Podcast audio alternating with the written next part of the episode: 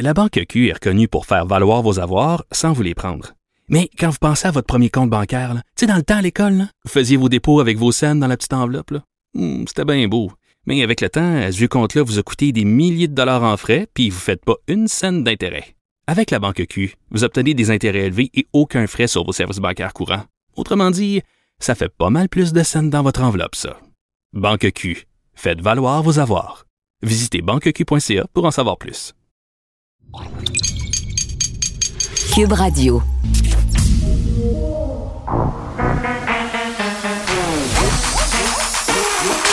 Elle a une opinion sur tous les sujets. Pour elle, toutes les questions peuvent être posées. Geneviève Peterson. Cube, Cube, Cube, Cube Radio. Salut tout le monde, j'espère que vous allez bien. Bienvenue à cette émission. Merci de vous joindre à moi pour ces prochaines deux heures et demie. J'espère que vous vous préparez à votre dernière euh, fin de semaine de confinement complet. On le sait, euh, les mesures d'allègement commencent euh, dès lundi 8 février. Bon, à Montréal, on n'aura pas le confinement très lousse, vous allez me dire, mais quand même, j'essaie de me raccrocher aux bonnes nouvelles. En plus, il neige, c'est comme si on est dans une petite boule de neige et vous connaissez mon amour de la nordicité. ce qui me fait penser que j'ai encore mon sapin de Noël. Je vous le jure que c'est vrai, le 5 février. Euh, il est encore là, trônant dans mon sous-sol, euh, plus sec que jamais. C'est ce que je dirais. Euh, petites épines qui se répandent partout. Et là, euh, je suis quand même allée revoir tantôt sur le site de la ville de Montréal à savoir est-ce qu'il y a encore du ramassage de sapins de Noël. Ben non, j'ai raté euh, les trois dates de ramassage, fidèle à moi-même. Donc, je vais devoir m'en occuper toute seule. Et là, je me demande comment je vais faire pour pas ramasser des épines dans mon sol jusqu'au mois de juillet. Si vous avez des trucs, vous pouvez peut-être m'écrire. Ou peut-être que je peux juste le laisser se composter. Hein, euh, dans le fond de ma maison. Je, je, sais pas, j'ai pas encore pris de ma décision. Et si vous trouvez que je suis tardive, sachez que c'est pas mon record. J'ai déjà gardé un sapin de Noël chez nous jusqu'au mois de juin et ce n'est pas une blague. Des gens peuvent en témoigner. Euh, J'espère que d'ici la fin février, je vais être capable de l'amener sur le bord du chemin, mais j'attends vos trucs. Euh, Qu'est-ce que je vais faire? Euh, de mes épines de sapin de Noël, mais je peux encore me faire croire qu'on a le temps des fêtes. Je regarde par la fenêtre, donc c'est pas super. Euh, plusieurs sujets aujourd'hui, euh, évidemment, l'émission, mais avant, on va faire un, petit tour des cas de COVID. 1101 cas aujourd'hui, donc on se maintient quand même autour de la barre des 1000. Malheureusement, 33 euh, nouveaux décès. Et euh, bon, évidemment, on va faire un retour euh, sur l'affaire Mamadi Farah Camara. Euh, je chroniquais là-dessus ce matin euh, dans le Journal de Montréal, le Journal de Québec. C'est un sac de nœuds, cette histoire-là. On ne sait pas encore très précisément ce qui s'est passé. il y a eu ce, point de presse hier de la mairesse Plante, sortie de Sylvain Caron, le directeur du SPVM. L'attention est assez vive, merci. Là. On se renvoie à la balle. La mairesse qui a qui n'a pas mâché ses mots, qui, à mon sens, est allé un peu loin en qualifiant d'emblée M. Camara euh, d'homme libre et surtout innocent. M. Caron, quand même, qui a tenu à préciser que pour l'instant, euh, c'est un arrêt des procédures, euh, n'a pas été innocenté encore. Donc, on est allé assez vite. la mairesse été sans équivoque à propos de ce qu'elle pensait de cette histoire-là. Même Justin Trudeau s'en est mêlé. Un moment donné, est-ce que c'est la place euh, des politiciens de faire ça, de s'ingérer dans les affaires de la police quand il semble avoir des dérapages? J'ai tendance à penser que oui? Euh, Fraternité des policiers qui fait une sortie euh, pour dénoncer l'ingérence politique de la mairesse Plante dans l'affaire Camara. M. Caron, quand même, qui a envoyé une droite, euh, sans mauvais jeu de mots, à la mairesse là, en disant ben moi, je travaille avec des faits. Donc, moi, j'ai hâte de les connaître, les faits, pour être très, très honnête. Puis je trouve qu'on Bon, évidemment, il y a beaucoup de personnes qui se demandent s'il y a eu du racisme là-dedans. Euh, racisme systémique aussi a été évoqué. On ne sait rien, là. On sait rien pour l'instant de cette affaire-là. Euh, mais dans le contexte, quand même, on peut se poser la question là, si au niveau du SPVM, on a bien géré les communications. Euh, SPVM n'est pas en train de bien paraître. Un homme innocent, après ma barre, là, on sait rien encore, a été euh, emprisonné six jours. Tu sais, pensez-y, six jours en prison. Euh, oui, le SPVM a des comptes à rendre. J'aurais bien aimé qu'on m'explique. Euh, L'enquête est toujours en cours, mais le DPCP aussi. il devrait sortir de sa grotte. Il n'est pas obligé. Mais, euh, quand on parle de transparence, je pense que ça aurait été quand même pertinent euh, de l'entendre à propos de M. Camara. Euh, mais bon, on se demande quand même qu'est-ce qui s'est passé. Plusieurs experts parlent de la fameuse vision en tunnel que parfois la police, qu'est-ce que c'est que cette fameuse vision en tunnel? On va en parler avec Jean-Claude Bernheim, qui est expert en criminologie. Monsieur Bernheim, bonjour. Bonjour. Bon, euh, euh, cette affaire de vision tunnel a été évoquée à plusieurs reprises dans plusieurs cas, pas seulement euh, celui de M. Camara par rapport au travail de la police bon, semblait déterminer quand même les policiers à attraper rapidement euh, quelqu'un qui s'en est pris quand même à l'un des leurs, parce que je pense qu'on perd ça de vue aussi dans cette histoire-là, parce qu'on est embourbé dans toutes sortes d'affaires. Il y a un policier euh, qui a été très sauvagement attaqué, on a craint pour sa vie, donc c'est bien clair qu'on voulait l'attraper. Euh, mais ce qui est peut-être sur la en fait, c'est ce qui est peut-être en question en ce moment, c'est cette fameuse vision en tunnel. C'est quoi ça? Ben, c'est simplement le fait que pour un être humain, qu'il soit policier ou pas, hmm. c'est que lorsqu'il reçoit un certain nombre d'informations par rapport à une question précise, bien, il va se former, euh, forger une opinion à partir des informations qu'il reçoit. Donc, dans une enquête policière, les policiers interrogent un certain nombre de personnes, consultent un certain nombre de, documents ou de faits et vont se forger graduellement une opinion par rapport à un suspect dans le cadre d'une enquête policière. Le problème qui va se poser, c'est que si les données hmm. au départ semblent évidentes et toutes converger vers un suspect en particulier, hmm. eh bien, le policier ou les policiers vont venir à la conclusion que c'est cette personne-là, et là vont chercher les informations ou les preuves qui vont dans le sens de confirmer leur intuition ou leur impression. Oui, mais dans le fond, en, français, c'est comme de dire, euh, tu penses, tu penses que c'est lui, et là, tu cherches des éléments pour le pogner en, en bon québécois, puis tu pas ton esprit aux autres possibilités parce que ton, ton esprit est orienté vers cet objectif-là. Exactement. Et comme là, on est dans la précipitation parce que c'est un policier qui est mis en cause et ben non pas un citoyen, donc on a une approche différente du fait qu'il s'agit d'un policier par rapport à un citoyen mhm. ordinaire. Et là, euh, bon, on n'a pas toutes les données, mais on, on est amené à conclure qu'il n'y a aucune autre piste qui a été envisagée. Et c'est là que le bas blesse, c'est lorsque les enquêteurs, dans peu importe l'enquête, euh, ne, ne, font pas suffisamment attention aux autres éléments de preuve qui hmm. peuvent être disponibles, mais qu'on n'a peut-être pas été chercher, qui fait qu'au bout du compte, euh, une personne innocente peut être soit accusée, mais à l'occasion aussi. Oui. En même temps, c'est pas simple, M. Bernheim, puis on a répété euh, plusieurs fois le caractère exceptionnel de l'affaire parce qu'on ce qu'on apprend, c'est que et du côté de la police et du côté de la couronne, on avait des éléments incriminants contre Mamadi Farah Camara, euh, des indices comme des témoignages, découvertes de sang euh, sur sa voiture, donc il pouvait laisser penser qu'il était coupable, mais on avait aussi des éléments euh, qui tendaient à le disculper. Par exemple, son avocat a soulevé absence de preuves d'ADN, absence d'empreinte digitale. Ben, c'est la précipitation. C'est sûr qu'on va éventuellement suspecter quelqu'un si on a quelques éléments qui sont des preuves ou qui pourraient être des hmm. preuves. C'est sûr qu'on ne part pas de zéro, mais le problème qui se pose, c'est la précipitation. Est-ce qu'il y a lieu de se précipiter, peu importe qui est la victime et qui est l'objet de l'enquête?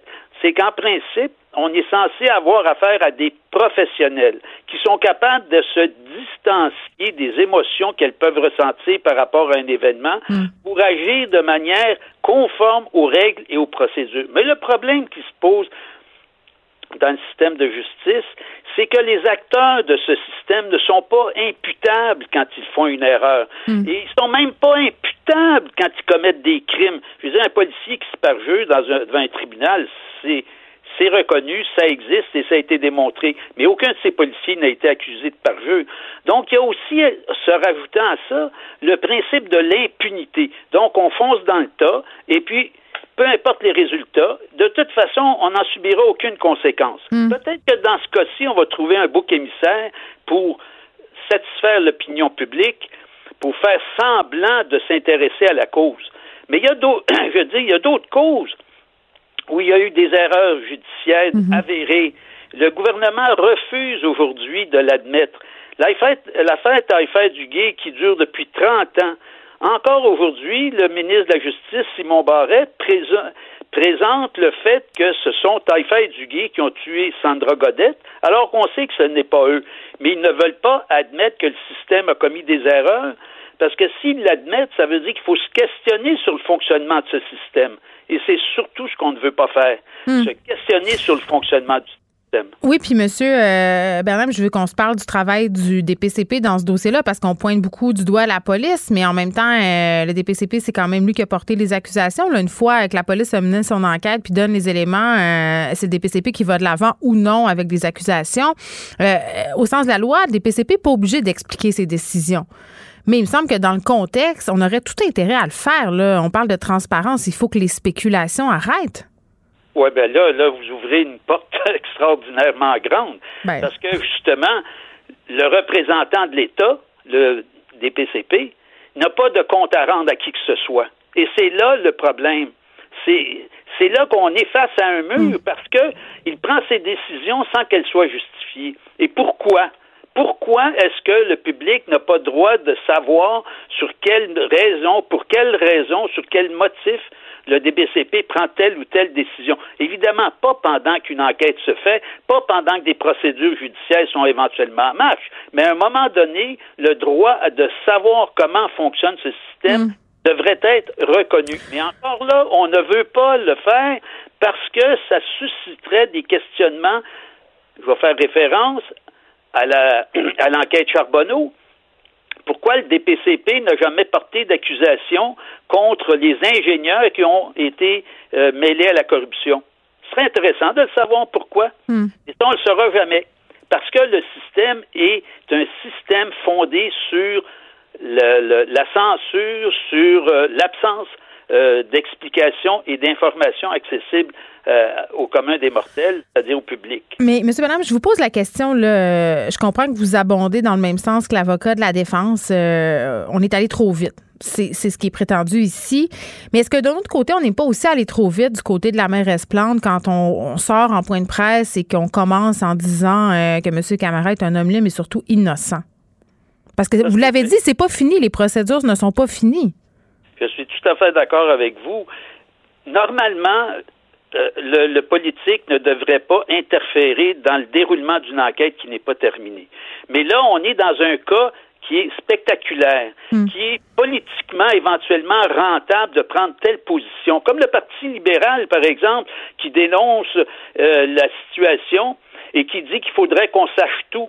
Oui, mais vous conviendrez, vous conviendrez, M. Bernard, que parler de racisme systémique, parce que c'est un peu sous-entendu ici, c'est pas tellement payant politiquement au Québec. Là.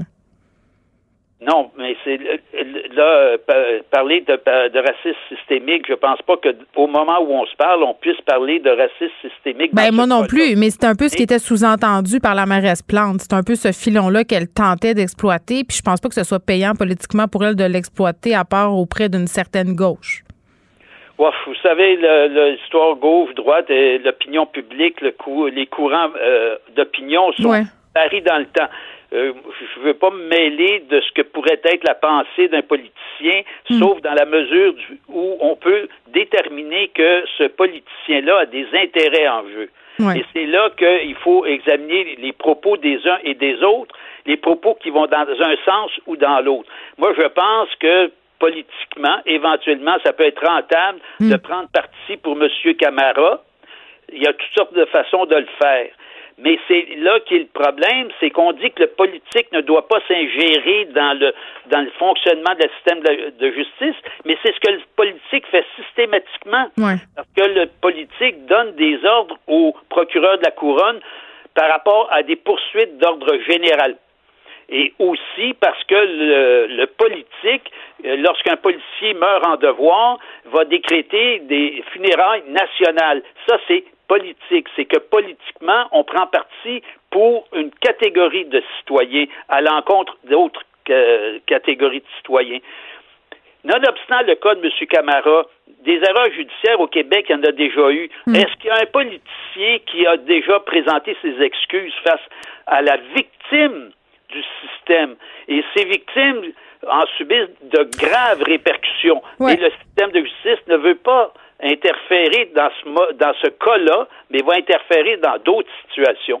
Et c'est pour ça qu'il doit y avoir un débat public sur le mode de fonctionnement de la justice pénale au Québec et au Canada. Merci, M. Bernam. Jean-Claude Bernam, qui est expert en criminologie. Je rappelle euh, que M. Euh, Caron, directeur du SPVM, a précisé euh, que le SPVM allait offrir ses excuses à M. Camara et à ses proches en temps opportun, évidemment, s'il est complètement disculpé de cette affaire-là, parce que c'est toujours en cours. Et je veux préciser, là, parce qu'on a tendance un peu à l'oublier, il y a deux victimes là-dedans. Là. Apparemment, M. Camara, mais le policier aussi, qui a subi un assaut quand même assez important. L'arme en question là, qui lui a été dérobée, on l'a toujours pas retrouvé. Euh, la personne, euh, bon, qui apparemment été vu sur la vidéo qui a permis à M. Carbara d'être relâché euh, court toujours. Euh, on a retrouvé la voiture, par contre, du suspect hier euh, dans, le nord de Montréal. Donc, ça continue, cette affaire-là, mais il ne faut pas perdre de vue, justement, qu'il y a une enquête amenée, qu'on veut savoir qui a fait ça, qui a attaqué un policier. Et j'espère très, très bientôt qu'on le trouvera et que la lumière sera faite aussi sur ce qui s'est passé parce que faut pas que les spéculations puissent continuer comme ça. Ça n'a aucun sens de se renvoyer la balle par point de presse interposé, euh, d'avoir une tension aussi vive entre une mairesse et un service de police. Et au niveau des communications du service de police de la Ville de Montréal, réveillez-vous. Là. Ça n'a aucun sens. Dites-nous ce qui s'est passé. On a le droit d'avoir des réponses. Vous écoutez Geneviève Peterson. Cube Radio. On est avec Nicole Gibault. Salut, Nicole. Bonjour Geneviève.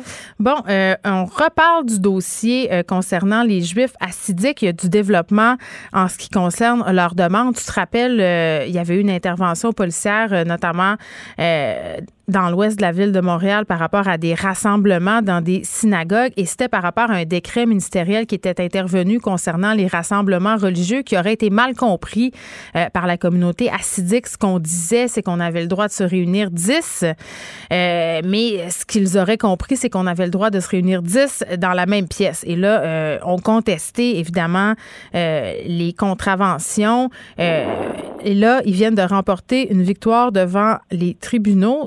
Qu'on leur accorde, c'est 10 fidèles euh, qui peuvent maintenant assister à une cérémonie dans chaque salle d'une synagogue ou de tout autre lieu de culte. C'est la Cour supérieure euh, qui a tranché.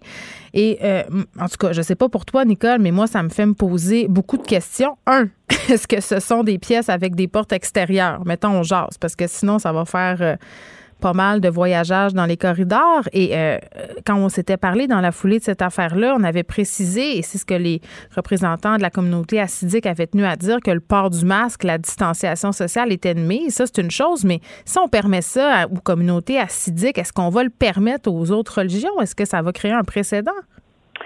Bon, je vais commencer, je pense, en disant euh, certainement que eux vont le prendre comme entre guillemets une victoire parce que mais c'était beaucoup plus profond que ça leur demande et je l'ai lu avec intérêt. Évidemment, c'est très long, très très euh, pointu, bien spécifique cette décision-là.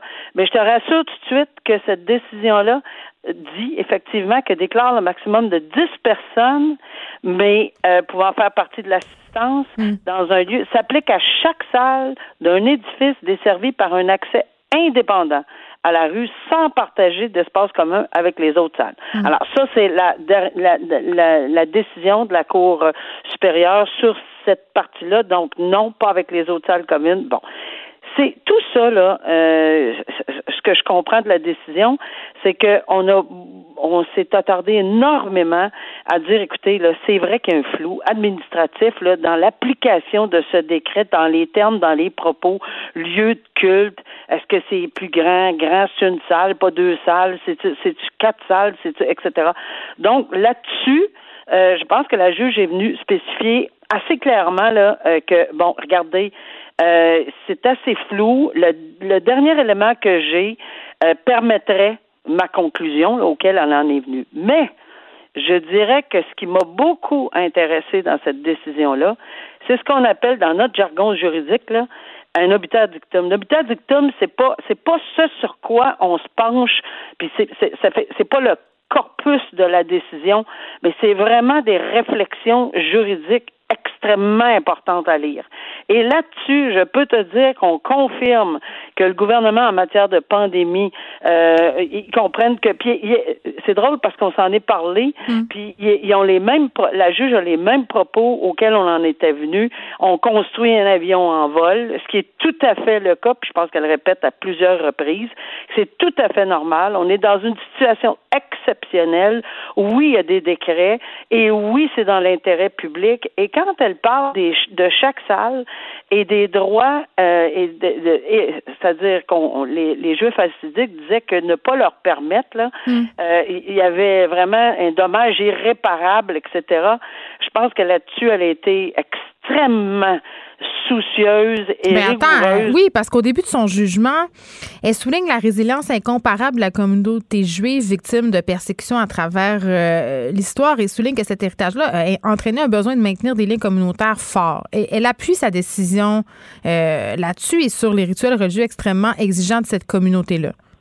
Oui, puis elle souligne là que euh, d'ores et d'avant là qu'il faut absolument que toute communauté, puis elle nomme d'autres euh, exemples, euh, il faut vraiment s'entendre pour dire que oui, ok, là-dessus, il y avait un cafouillage sur les propos, les termes, le culte, le 10 sale, pas de pop, puis des pop, où elle, intervient, oui, c'est clair, mm-hmm. mais euh, elle, elle fait remarquer à, à, eux, parce que ce sont les demandeurs, que ça n'empêche pas que c'est d'une importance capitale de s'en remettre aux règles sanitaires au-delà de leurs croyances, au-delà de tout ce qu'on peut. mais ça fait encore un passe-droit. Moi, c'est ce que je trouve dommage. Puis pour vrai, j'ai absolument rien contre la communauté acidique, mais ça entretient cette idée selon laquelle on est particulièrement enclin à leur accorder des exceptions, qui veulent toujours avoir des droits que les autres n'ont pas. Tu sais, ça, ben, je paraît mal.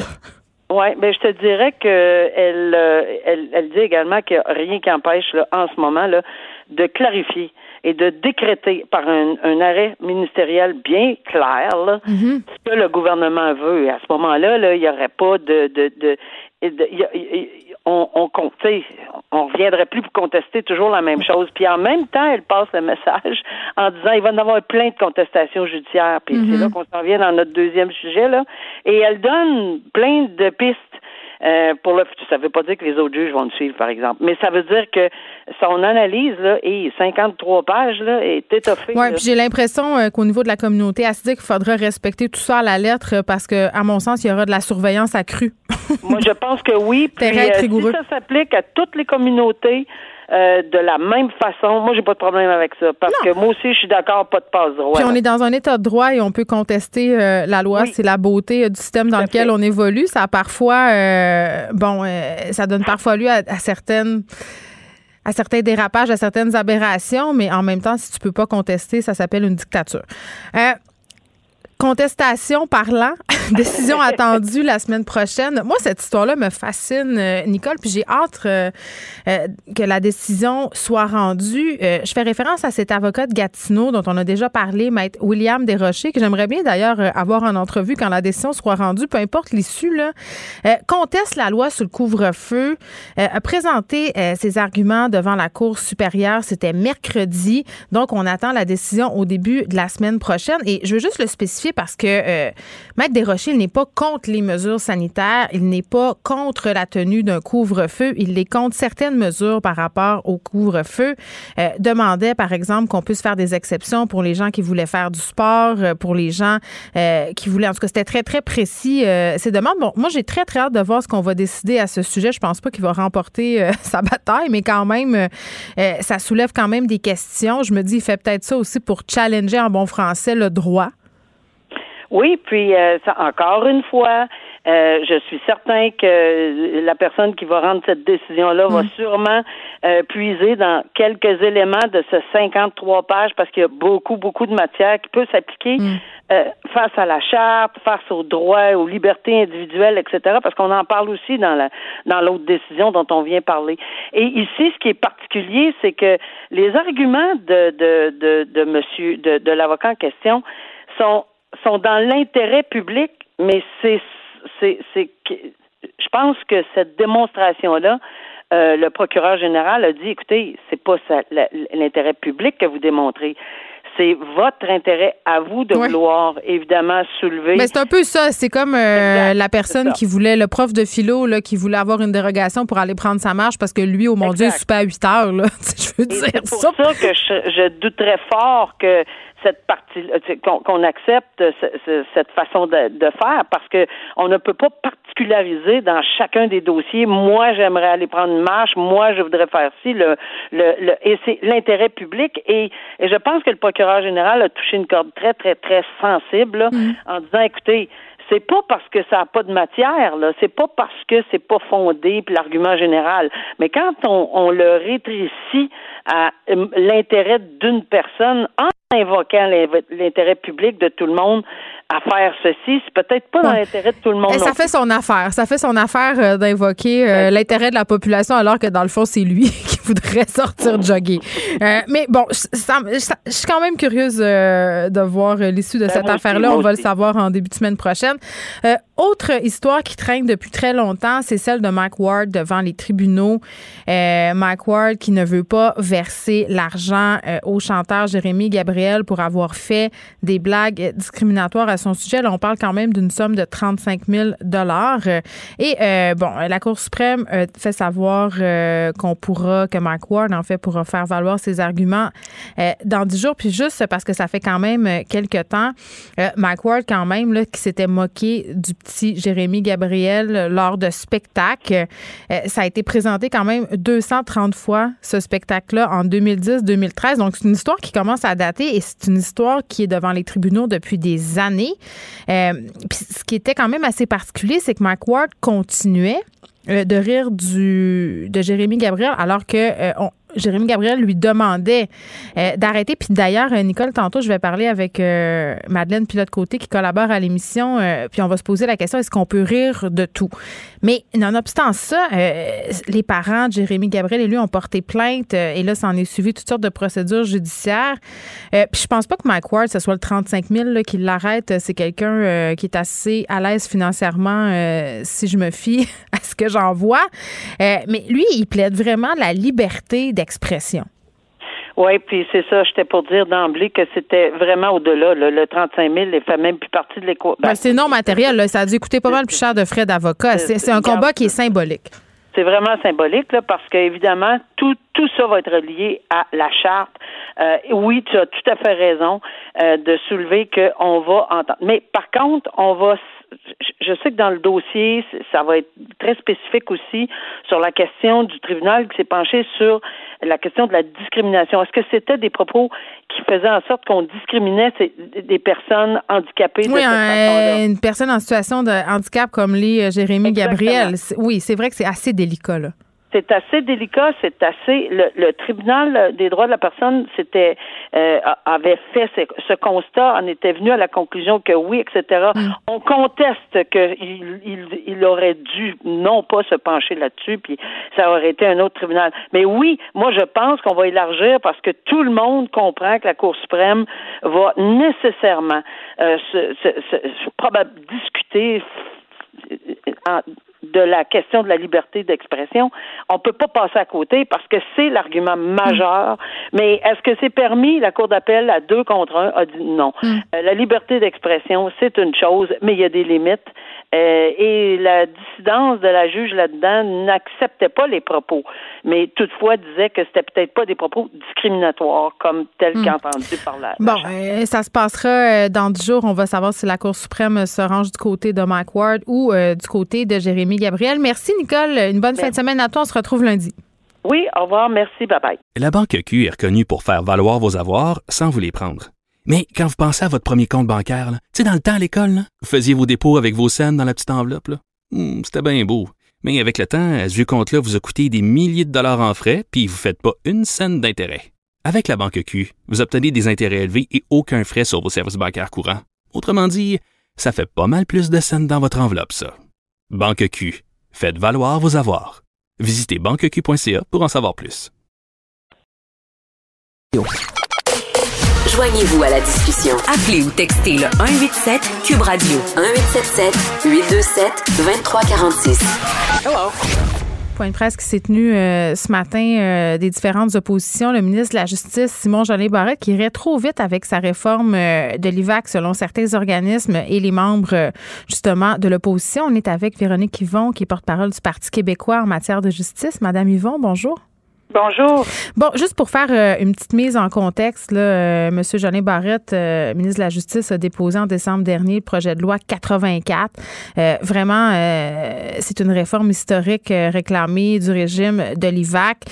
projet de loi de 190 article.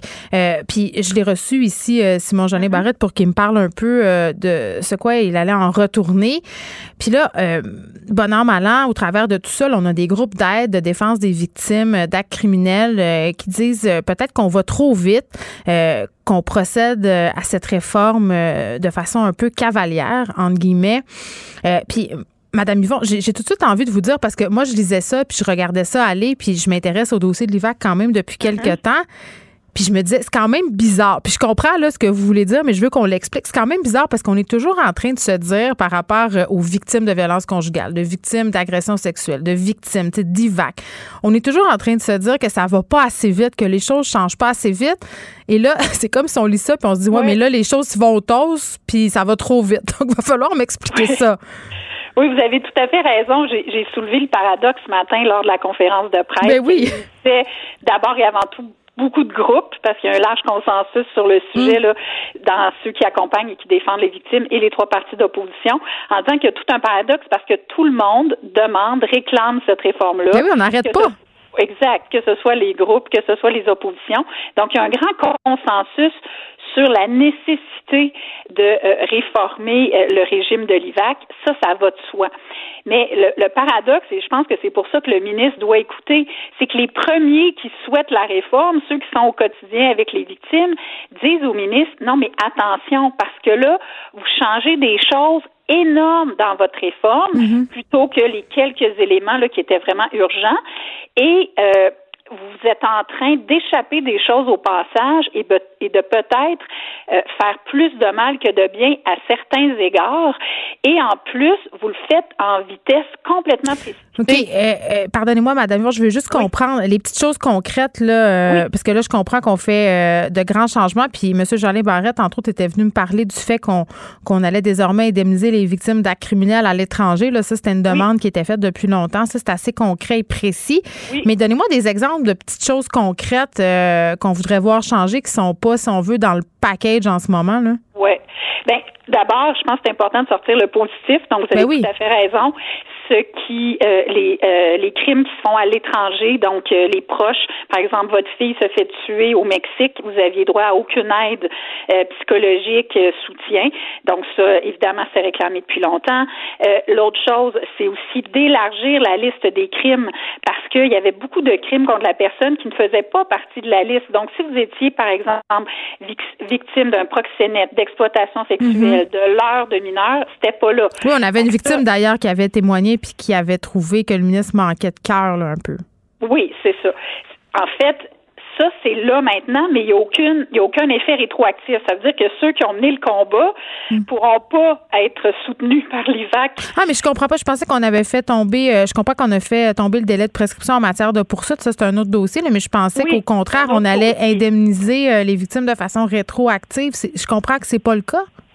C'est-à-dire que si vous aviez, il y a une nuance, si vous aviez fait une demande, par exemple, vous êtes victime de violences euh, sexuelles, ça fait longtemps, et que vous l'aviez fait hors délai, parce qu'il y avait des délais, là, le ministre va accepter que si vous aviez déjà déposé une demande puis qu'elle a été rejetée juste pour cette question-là, hmm. on va la considérer.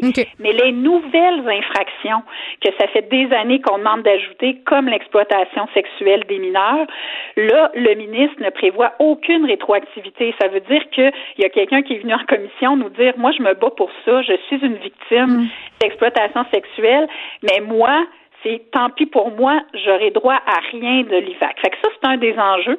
Mais je voudrais plus fondamentalement, c'est que le ministre, il revoit complètement le régime. Et donc, en ce moment, ça marche un peu comme avec l'assurance automobile ou la CSST. Si vous avez des séquelles des suites d'un crime qui s'est passé chez vous ou à l'extérieur, ben vous avez une indemnité, euh, c'est pour ça que ça s'appelait indemnisation, qui peut vous suivre dans le temps. Si vous n'êtes pas capable de retourner au travail pendant des années, vous allez avoir une rente qui vient vous soutenir pour le préjudice, les séquelles que vous portez avec vous et qui mm. vous empêche de gagner votre vie. Là, le ministre, il met complètement ça de côté et il, crée maintenant une somme forfaitaire. Donc, vous allez avoir comme un montant mais il y a des gens qui n'ont pas de revenus quand ils ont un crime euh, qui se produit. Il y a des gens qui sont à la maison, qui s'occupent Donc, il y a du monde qui vont tomber euh, dans les cracks, c'est ce que je comprends. là. C'est ça. Fait que les gens qui n'ont pas de revenus, eux autres, ils n'en auront pas de somme forfaitaire parce que ça va se baser sur si vous travaillez au moment où ça se mm. passe. Fait que bon, ça c'est une grande préoccupation, notamment des groupes qui défendent les victimes de violences conjugales, sexuelles, les étudiants, vous pourrez pas. Bon, fait que ça c'est un changement majeur. Puis le problème, c'est que le ministre va venir déterminer les critères pour donner de l'argent, pour indemniser les gens par règlement. Fait qu'on n'a rien de ça dans la loi. On ne sait pas vers où il s'en va. Mais est-ce que des consultations avec le milieu? Parce que ce que je comprends de la sortie ce matin, c'est qu'on aimerait plus de consultations. Puis je sais pas, c'est, peut-être une impression que j'ai, mais j'ai l'impression qu'au niveau de la CAQ, on, souvent, euh, on a tendance à peut-être moins consulter le milieu ou juste certaines personnes dans les milieux. Mm-hmm. Ben c'est ça. Le cri du cœur, je vous dirais, qui est d'abord sur le processus, puis est aussi sur le fond des choses. Pourquoi mm. on s'inquiète que ça aille si vite? C'est que tant qu'à faire la réforme, il faut bien la faire. Et il faut se donner le temps, si c'est quelques semaines de plus, de bien faire les choses parce qu'on ne refera pas une réforme comme ça à chaque année quand ça fait 20 ans qu'on l'attend. Fait que tout le monde est content qu'on on amène une réforme, mais encore faut-il que ça soit la bonne. Fait que c'est ça un peu qui motive tout le monde, c'est que, un, ça a été précipité complètement. Il a déposé ça à la mi-décembre. Il y a eu Noël, on est en pandémie. Bang, mi-janvier, les groupes devaient venir présenter. La moitié nous ont dit, écoutez, nous, on peut pas venir. Euh, Mais pourquoi, on pourquoi on se dépêche? Pourquoi on se dépêche autant que ça? C'est ce que je comprends pas. Euh, est-ce que c'est parce qu'on veut respecter les promesses? C'est quoi? Ben, en fait, c'est ça qu'on envoie comme message au ministre. C'est qu'il me semble que vaut mieux faire quelque chose de bien euh, que de se précipiter en disant OK, je vais mettre un, crochet à côté, euh, promesse tenue, qu'importe un peu son contenu, puis si ça fait l'affaire de mm. ceux qui sont sur le terrain. C'est ça, moi, qui m'inquiète. Puis ça m'inquiète d'autant plus qu'on a fait ça, là, c'est, on a eu droit juste à deux journées et demie pour entendre du monde. Puis on s'attendait là, à ce que le ministre retourne à sa planche à dessin. Mais mon Dieu, dans la commission Laurent, on a entendu des gens pendant des semaines. On peut pas régler ça en deux jours là, ben, pour réformer l'IVAC. Exact. Puis moi, j'ai demandé qu'il y ait une consultation au moins en ligne pour entendre des vraies victimes de l'IVAC. Écoutez, des victimes, là, en chair et en os, on en a entendu une pendant les consultations. Ça a tout pris. C'était des groupes qui les représentent, c'est correct, on peut pas en entendre 200. Mais donc, on n'a pas eu ça. Puis là, les groupes, ils se disaient, OK, mais il va nous faire signe, on va continuer à travailler. Mais là, non, bang, on commence l'étude détaillée mardi, on a appris ça hier. Donc là, c'est comme, on n'a aucune idée si le ministre a écouté les groupes. Il a fait preuve d'absolument aucun... Mm. Euh, ouverture formellement pour dire oui, on va modifier ça, ça, ça. En plus, nous, on a déposé en décembre un rapport sur l'accompagnement des victimes de violences sexuelles et conjugales qui a été accueilli avec beaucoup, beaucoup, je dirais, de respect dans le milieu, ben euh, comité transpartisan, tout ça. Il y aurait vraiment l'occasion de tout de suite aller intégrer des éléments de ça dans sa réforme. On n'a eu aucun signal d'ouverture par rapport à ça. Fait que l'idée, c'est juste de dire, on veut le faire, on veut bien le faire toutefois. Ben oui, puis qui est envoyé. C'est un peu euh, contre-productif, euh, du moins c'est mon impression là, euh, de faire une réforme, de vouloir aider des gens. puis vraiment là, quand j'ai parlé à M. Jolin Barrette, je sentais vraiment qu'il y avait une réelle volonté de faire avancer ce dossier-là. se montrait particulièrement sensible justement à la cause des victimes. Donc c'est un peu contre-productif, un d'en entendre une seule. vous me l'apprenez là. puis des histoires, on en a beaucoup là. Je, je me rappelle entre autres d'une entrevue que Benoît Dutrisac a fait ici avec le grand-père des enfants assassinés à Wendake. grand-père qui avait fait des demandes à l'IVAC puis qui n'est pas considéré comme une victime. Il y a toutes sortes de situations. Je pense qu'on aurait vraiment bénéficié de les entendre, ces gens-là. le père de Daphné Huard-Boudreau aussi, qui a eu quand même à partir avec l'IVAC, ça a été compliqué pour lui. c'est un peu contre-productif de ne pas entendre les gens pour lesquels on est en train de prendre des décisions. puis quand c'est rendu que les gens qui veulent la réforme, les organismes qui veulent la réforme sont inquiets. Euh, je, ben, je sais pas où on s'en va avec ça, mais c'est pas tellement euh, encourageant. Tu sais, je sais pas. c'est ça, en fait, il était là avec nous ce matin, euh, M. Boudreau. Mm. Il, il, représentait l'association des, des, familles de personnes disparues ou assassinées. Puis lui, en fait, il s'est battu devant les tribunaux euh, pour être reconnu comme une victime quand sa fille a été assassinée. Mm-hmm. Et là, il a des inquiétudes parce que comment les choses sont présentées dans le projet de loi, il se pourrait qu'il n'ait pas droit à ce qu'il a pourtant gagné devant les tribunaux. C'est-à-dire que quelqu'un qui serait dans sa situation risquerait de ne pas être considéré au même titre que lui a réussi euh, de l'aide victime mm. avec les sommes et l'aide psychologique requise pour des aspects techniques, mais donc, tu sais, c'est tout ça. Puis tu te dis, là, on l'a fait pour les victimes, cette réforme-là. Pourquoi on les met pas au cœur de la réflexion puis qu'on les écoute? Mais comme on, fait dans, toutes dans toutes les tables de consultation, je veux dire, c'est parce que c'est déjà ça qu'on fait. Pourquoi dans ce cas-là, on le ferait pas? C'est un, ça manque de sens pour moi. Ben c'est ça. Puis moi j'en ai fait de la législation, ça fait plusieurs années. Puis euh, bien honnêtement, je m'attendais à ce que le ministre prenne quand même plusieurs semaines pour dire ok, je restructure mon affaire, je me reconnecte vraiment sur les besoins du terrain des victimes, puis je vais arriver avec des alignements euh, vraiment euh, renouvelés qui vont vraiment coller à ce qui ce qui est requis. Puis là le problème c'est que où on est en quatrième vitesse, on repart ça. C'est pas c'est pas un bon contexte pour travailler quand tout le monde est inquiet, personne ne sait ce qui s'en vient, puis là, le hmm. ministre va nous amener un petit amendement à gauche, à droite, et on ne sait pas c'est quoi sa nouvelle vision, est-ce qu'il a entendu? Donc, c'est ça qui est vraiment inquiétant pour le milieu, puis je, je vous dis ça encore, c'est que c'est un paradoxe hallucinant. Moi, la première, je la réclamais, cette réforme-là, puis là, je suis inquiète de, de, de certaines conséquences. Ben, même chose pour les groupes de victimes. Fait que je pense que le ministre doit juste en prendre acte. Hmm. On veut tous collaborer. Fait que tout ce qu'on lui demande, c'est de pouvoir mettre l'épaule à la roue pour bien faire les choses, parce qu'on veut pas, on fera pas ça à chaque à chaque année cette réforme-là.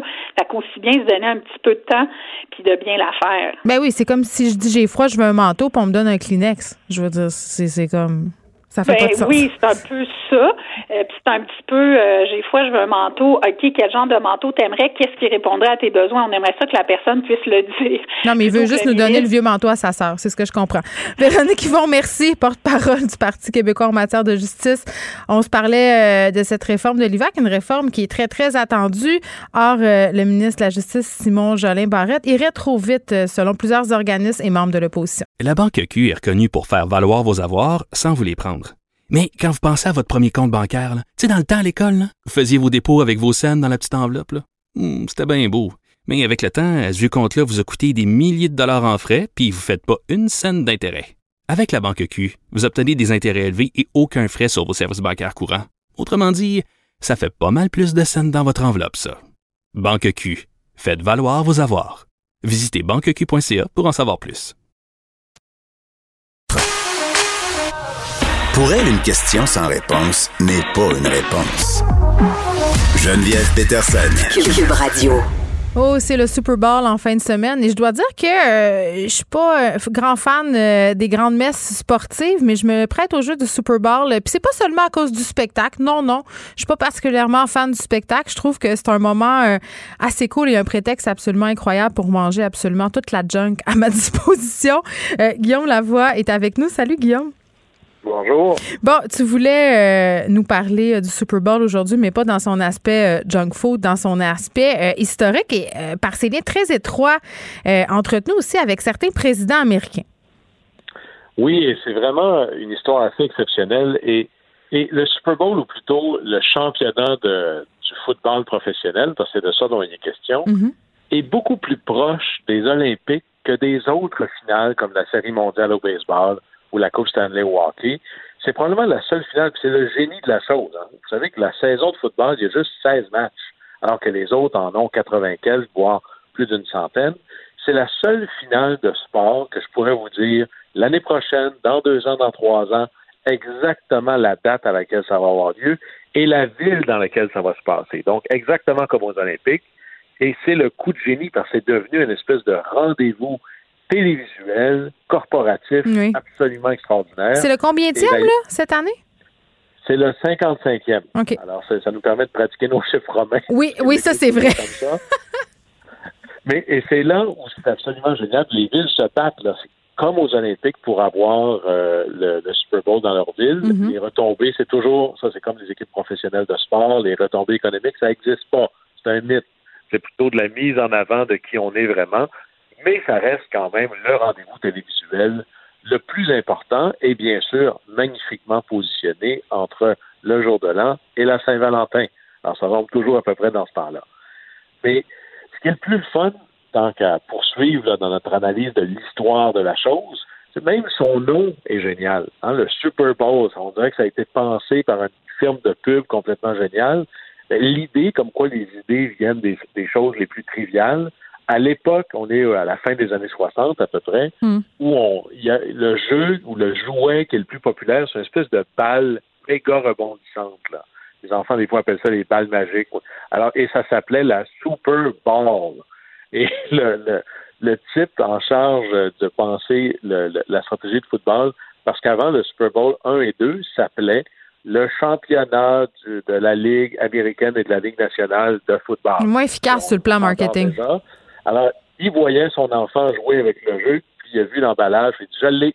On va appeler ça le Super Bowl. Wow! Fait, que c'est un plagiat et c'est une idée très simple qui fonctionne très bien. Les meilleures idées sont toujours très simples. Alors, c'est comme ça qu'ils l'ont qu'ils l'ont mis là-dedans. Et malgré que c'est un sport quand même assez jeune, dans le premier match de l'histoire, pas le Super Bowl, le premier match de football de l'histoire, c'est entre l'université Harvard et l'université McGill c'est comme la soupe à 8 ans, un peu de nous autres là-dedans. Ça, c'est en 1874. Et il y a une couple de présidents quand même qui ont joué au football quand ils étaient jeunes.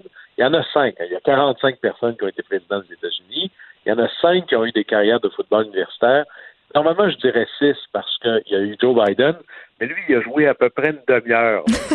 oui, ça compte pas vraiment. Ça compte pas vraiment. À l'université, il n'était pas très bon, mais il y a eu cinq présidents qui ont eu une carrière de football, appelons ça collégial universitaire. Trois plutôt très, très ordinaire, puis deux super méga vedettes incroyables. Alors, dans nos ordinaires, il y a John Fitzgerald Kennedy, mais ses collègues disaient qu'il est tellement maigre, on pourrait jouer du xylophone sur sa cage thoracique. Il y avait Nixon, mais il était trop petit. Puis Reagan, qui était lent et pas très, très, très doué. Alors ça, c'est nos trois ordinaires. Mais de l'autre côté, c'est deux super joueurs incroyables. Alors, Dwight Eisenhower, quand il était à West Point, qui est le collège militaire, était sur l'équipe de football et on le considérait le meilleur athlète de sa génération. C'est quand même pas rien. Bon, une mauvaise blessure fait qu'il est obligé d'abandonner ça. Mais l'autre encore plus grande vedette, c'est Gerald Ford, qui a été président tout de suite après Nixon. Lui, il était à l'Université du Michigan, comme Tom Brady, tellement bon, fait l'équipe d'étoiles américaine, considéré comme un athlète exceptionnel, comme une affaire qu'on voit jamais, et il reçoit tout de suite des offres de deux équipes professionnelles de football, puis il dit non, moi, je vais aller faire mon droit à Yale. Alors, il a appelé l'Université Yale. Et Yale, ils ont dit, tu vas faire ton droit gratuit chez nous en échange que tu sois un assistant coach euh, pour notre équipe. Alors, ça, c'est nos ceux qui ont vraiment joué. Mais ce qui est drôle, c'est que le, le, footballeur président le plus célèbre, on n'est pas dans le monde du réel, on est dans le monde de la fiction. Oh! C'est Ronald Reagan, qui a été un acteur avant d'être un politicien. Et en 1940, il joue dans le film All American, qui célèbre euh, l'université Notre-Dame, mm. qui célèbre euh, Knut Rockney, qui est un grand, grand, grand euh, coach aux États-Unis. Et un des joueurs, c'est George Gipp. Et Reagan joue le, le rôle de Gipp. Et Gipp, à un moment donné, il y a une scène, là, c'est probablement la seule grande et très bonne scène de, cinéma de mm. Reagan, qui est plutôt un acteur de série B, qui dit, parce qu'il est malade, il dit à ses coéquipiers, gagnez-en juste une pour le Kipper. Et là, toute sa carrière politique, Reagan va se faire appeler The Gipper, Just Win One for the Gipper.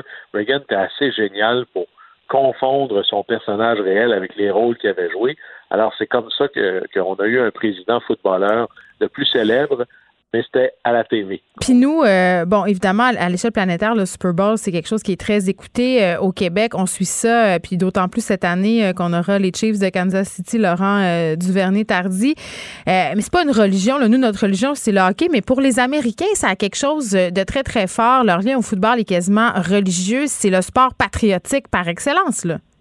Absolument. Et, c'est tellement vrai qu'on a dit que les États-Unis étaient baseball. On dit souvent c'est le sport national. Et sont devenus football. Et il y a, une part dans un film, c'est assez génial, le film Concussion avec euh, Will Smith. Oui, moi, c'est là où j'ai débarqué un peu euh, de regarder le football américain là, quand on a appris justement que la NFL avait quand même euh, balayé sous le tapis, si on veut, des cas de commotion cérébrale et les séquelles que les joueurs devaient essuyer après une carrière professionnelle. Là. Oui, et il y a une phrase dans ce film-là qui donne toute la mesure de la puissance, on pourrait dire, socio-corporative du football aux États-Unis. Mm-hmm. Quelqu'un dit, regarde, c'est un sport qui possède un jour par semaine, possède un jour de la semaine. Avant, c'est l'Église qui l'avait, maintenant, ça appartient à la NFL. Et d'ailleurs, c'est le grand rendez-vous parce que c'est à chaque semaine, le dimanche, mhm. pendant la saison. Mais ce qui est très bizarre, c'est qu'aujourd'hui, les États-Unis sont indissociables du football, mais ça a passé très proche que le football a été très rapidement interdit de pratique, aboli aux États-Unis.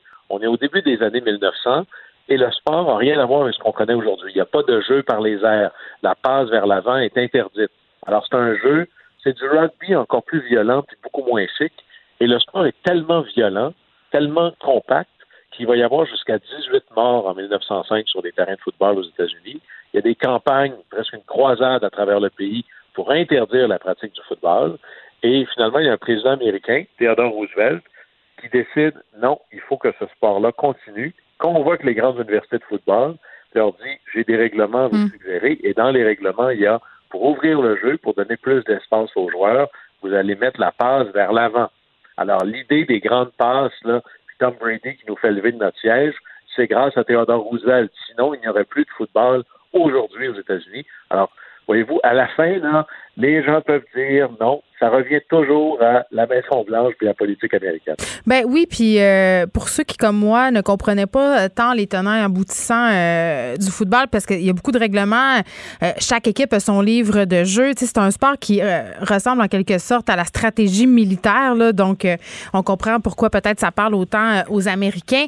Il faut quand même voir le film Friday Night Lights et la série aussi qui a été faite aux alentours de cette de ce film-là, c'est-à-dire ça raconte l'histoire d'une petite ville qui vit vraiment pour le football, toutes les intrigues, comment les joueurs euh, qui jouent justement au niveau universitaire euh, ont l'espoir de se rendre dans la NFL. Donc, pour comprendre les tenants aboutissants et les jeux, euh, moi, je suggère à tout le monde parce que moi, avant de regarder tout ça, je m'intéressais plus ou moins au football américain. Mais là, dis-moi, Guillaume, parce que le président américain, c'est important, il se prononce pour qui il prend lors d'un Super Bowl. c'est quand même stratégique, entre guillemets. Joe Biden, on peut s'attendre à quoi?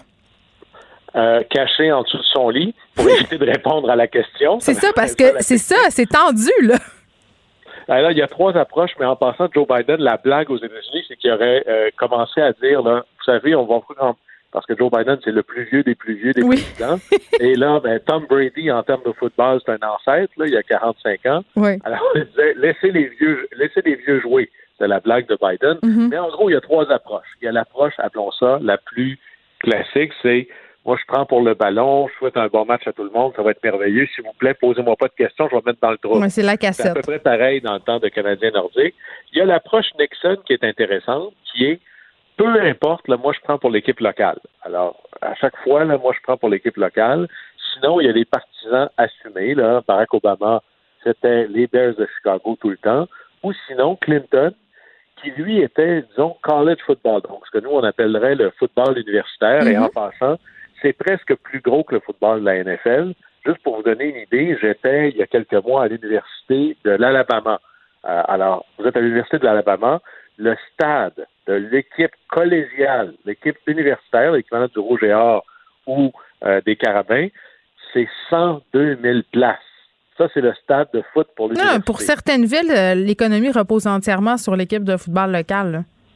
Oui, on se demande. En fait, c'est presque, comme si l'équipe de football avait dans son programme alternatif aussi une petite université. C'est presque de cet ordre-là, mais c'est absolument gigantesque. Et là, évidemment, lui, Clinton se promenait avec son chandail des Razorbacks d'Arkansas. Alors, c'est à peu près comme moi, là, qui, partout au Québec, peut être un partisan absolument euh, affirmé et sans compromis des Saguenay de Chicoutimi. C'est du même ordre, à peu près. Oui, presque une religion, euh, je sais. Moi, j'avais pas le droit d'y aller au Saguenay, Guillaume. Ma mère voulait pas que je me tienne là. te pas. Je voulais pas que je fasse des tours euh, d'aréna parce que l'objectif, évidemment, c'était de rencontrer des joueurs. Euh, tu voulais terminer avec une anecdote?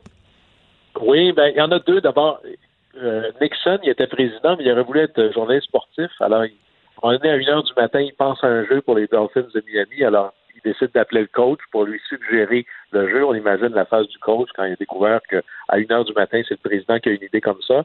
Mais dans le fond, c'est une anecdote qui est en même temps un message de santé publique que je vais vous donner. Je vais faire vous donne moi-même. On est en 2002 et George W. Bush écoute le foot à la TV pendant qu'il s'empiffre de pretzel et il s'étouffe, perd connaissance et il tombe face première sur le plancher. On a une cicatrice pendant une couple de semaines sur la joue. Alors mon message, c'est pendant qu'on va se goinfrer là, dans le pendant le Super Bowl, mastiquez comme il faut si vous voulez être capable de voir qui va gagner à la fin de la. OK. C'est quoi ton, ton mets préféré de Super Bowl?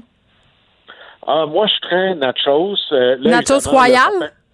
ça fait un mois que j'attends pour manger de la poutine, ce qui est un interdit à la maison.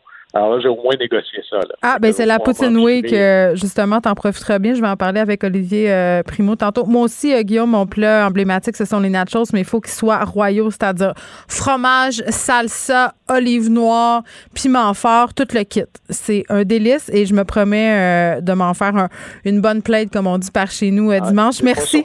C'est pas surprenant que le jour d'après, c'est le numéro un des vendeurs d'antiacides. Exactement.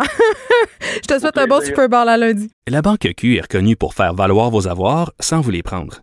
Mais quand vous pensez à votre premier compte bancaire, tu sais, dans le temps à l'école, vous faisiez vos dépôts avec vos scènes dans la petite enveloppe. Hmm, c'était bien beau. Mais avec le temps, ce vieux compte-là vous a coûté des milliers de dollars en frais, puis vous ne faites pas une scène d'intérêt. Avec la Banque Q, vous obtenez des intérêts élevés et aucun frais sur vos services bancaires courants. Autrement dit, ça fait pas mal plus de scènes dans votre enveloppe, ça. Banque Q, faites valoir vos avoirs. Visitez banqueq.ca pour en savoir plus. Geneviève Peterson. Une animatrice pas comme les autres. Cube Radio. Ah, on est avec Martin Geoffroy. Salut Martin. Salut. Bon, écoute, euh, continuons euh, notre discussion qu'on a chaque vendredi euh, sur les, dérives religieuses, les nouveaux mouvements religieux, les nouvelles sectes. Et là, bon, on s'est parlé beaucoup de prophéties ces derniers temps, notamment par rapport à Quenon, qui annonçait le grand remplacement, le grand blackout dans les prochains, dans les prochaines semaines, et particulièrement le jour de l'investiture où on devait prendre le pouvoir, coup d'État, blackout évidemment, ça arrive pas. Puis ce qu'on disait ensemble tous les deux, c'est que euh, Quenon, c'est pas le seul groupe à avoir une espèce d'imaginaire prophétique euh, de fin du monde. Là. Mais aujourd'hui, on va se poser la question qu'est-ce qui se passe quand une prophétie complotiste ne se réalise pas? Eh bien, on va euh, revenir en arrière, Geneviève, c'est mon petit côté prof, tu sais que j'aime bien cultiver. Euh, on va revenir dans les années 50, raconter une histoire euh, extraordinaire, qui, une recherche extraordinaire qui a été faite, un classique en psychosociologie de Leon Festinger sur une secte qui était à Chicago. Et c'était des gens dans ce secte-là qui pensaient qu'il y, y, aurait un gros cataclysme en, en 1954 dans un endroit très précis et que eux, au moment du cataclysme, ils seraient sauvés par les extraterrestres, Geneviève. C'est ça qu'ils pensaient, ces gens-là, dans cette secte-là. C'est les ancêtres des Raéliens ou quoi? C'est des ancêtres des Raéliens, oui, effectivement. C'est ce qu'on appelle dans le, jargon des soukoupistes, des gens qui croient aux soucoupes volantes. Et donc, ils se, rendent ils se rendent sur le lieu en 1954 pour attendre la fin du monde, puis attendre que les extraterrestres viennent les chercher. Il n'y arrive rien, Geneviève. Ils ont entendu Godot. Il arrive rien. Et là, en fait, qu'est-ce qu'ils font? Ben là, euh, quand, quand c'est pas arrivé puis que la prophétie euh, n'arrive pas, ils disent Ah, mais c'est les extraterrestres qui ont donné une deuxième chance à la Terre. Et oh ils nous ont sauvés. Ils nous ont sauvés. Et ensuite, qu'est-ce qui va arriver aux gens de cette secte-là? Ils vont devenir encore plus radicaux dans leurs croyances à cause de ça. Alors, tu peux voir ici ce qui se passe un peu euh, quand euh, euh, et, Leon Festinger ensuite a inventé ce qu'on appelle la théorie de la dissonance cognitive. Parce que Mais attends, avant qu'on aille là, Martin, je t'interromps, là, je veux savoir parce que peut-être que tu t'es déjà penché sur la question. dans les dans les cosmogonies de fin du monde, mettons, là, quand un mouvement religieux détermine avec précision une date de fin du monde, souvent c'est basé sur quoi? Qu'est-ce qu'ils disent? C'est-tu des calculs? Qu'est-ce qu'on peut remarquer? Ah, ah, écoute, euh, tu connais, euh, c'est quelque chose que beaucoup de gens qui aiment, que moi j'aime pas, la programmation neurolinguistique. Tu, tu peux faire dire tout ce que tu veux à des chiffres euh, jusqu'à un certain point. évidemment, les gens qui connaissent bien les statistiques savent que c'est pas acceptable d'un point de vue scientifique, mais ils font toutes sortes de calculs, effectivement, et quand ça n'arrive pas à une certaine date, ben, ils vont reporter euh, la prophétie à une autre date. Euh, les témoins de Jéhovah ont prédit plusieurs fois euh, la, fin du monde et mhm. ils l'ont reporté, ils l'ont reporté deux ou trois fois dans l'histoire. Oui, puis le mouvement oui. aussi, parce que là, puis je sais pas là, où est-ce qu'on est rendu par rapport à tout ça, mais il est supposé d'arriver quelque chose de gros là, au milieu du mois de mars. Ils ont, repoussé, ils ont pas spawné, comme on dit en bon québécois. Et là, ce qui, arrive avec les croyants de QAnon, c'est en fait qui arrive avec tous les gens qui sont dans des sectes et qu'il y a une prophétie qui ne se réalise pas, il y, a, trois ou quatre réactions possibles.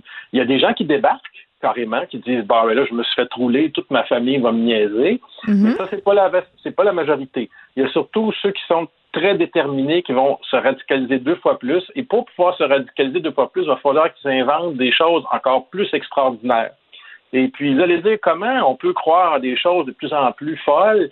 Euh, ben, c'est en se radicalisant, justement, en se mettant seulement avec des gens qui vont pas trop nous remettre en question, hein, et ainsi de suite. Ensuite, vous allez les désillusionner, c'est ceux qui vont continuer d'attendre et à, espérer, ou dans le jargon américain, ils vont continuer à prier, d'une certaine manière.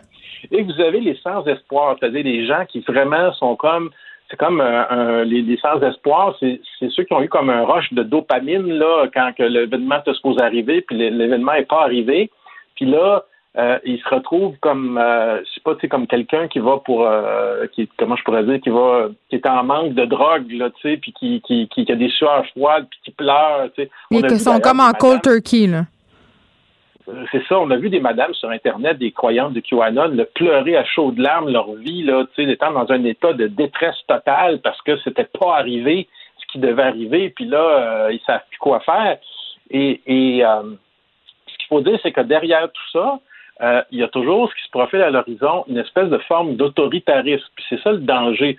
C'est que quand tu vois que ta croyance n'arrive pas, tu te dis, ben là, il va peut-être falloir, je ne sais pas, qu'on se, militarise puis qu'on la fasse arriver, notre croyance de force, là. Tu vois, un petit peu devant la, et donc la dissonance cognitive que, qu'on appelle de Festinger, qui, a inventé ça à la suite de, de sa, recherche sur les, les, les, gens qui croyaient aux extraterrestres, là. Mais c'est ça, c'est quand la réalité ne correspond pas à tes désirs, euh, tu ressens un malaise, évidemment, euh, et, tu as une difficulté. Donc, c'est toutes les réactions que tu vas avoir en ressentant cette dissonance cognitive-là.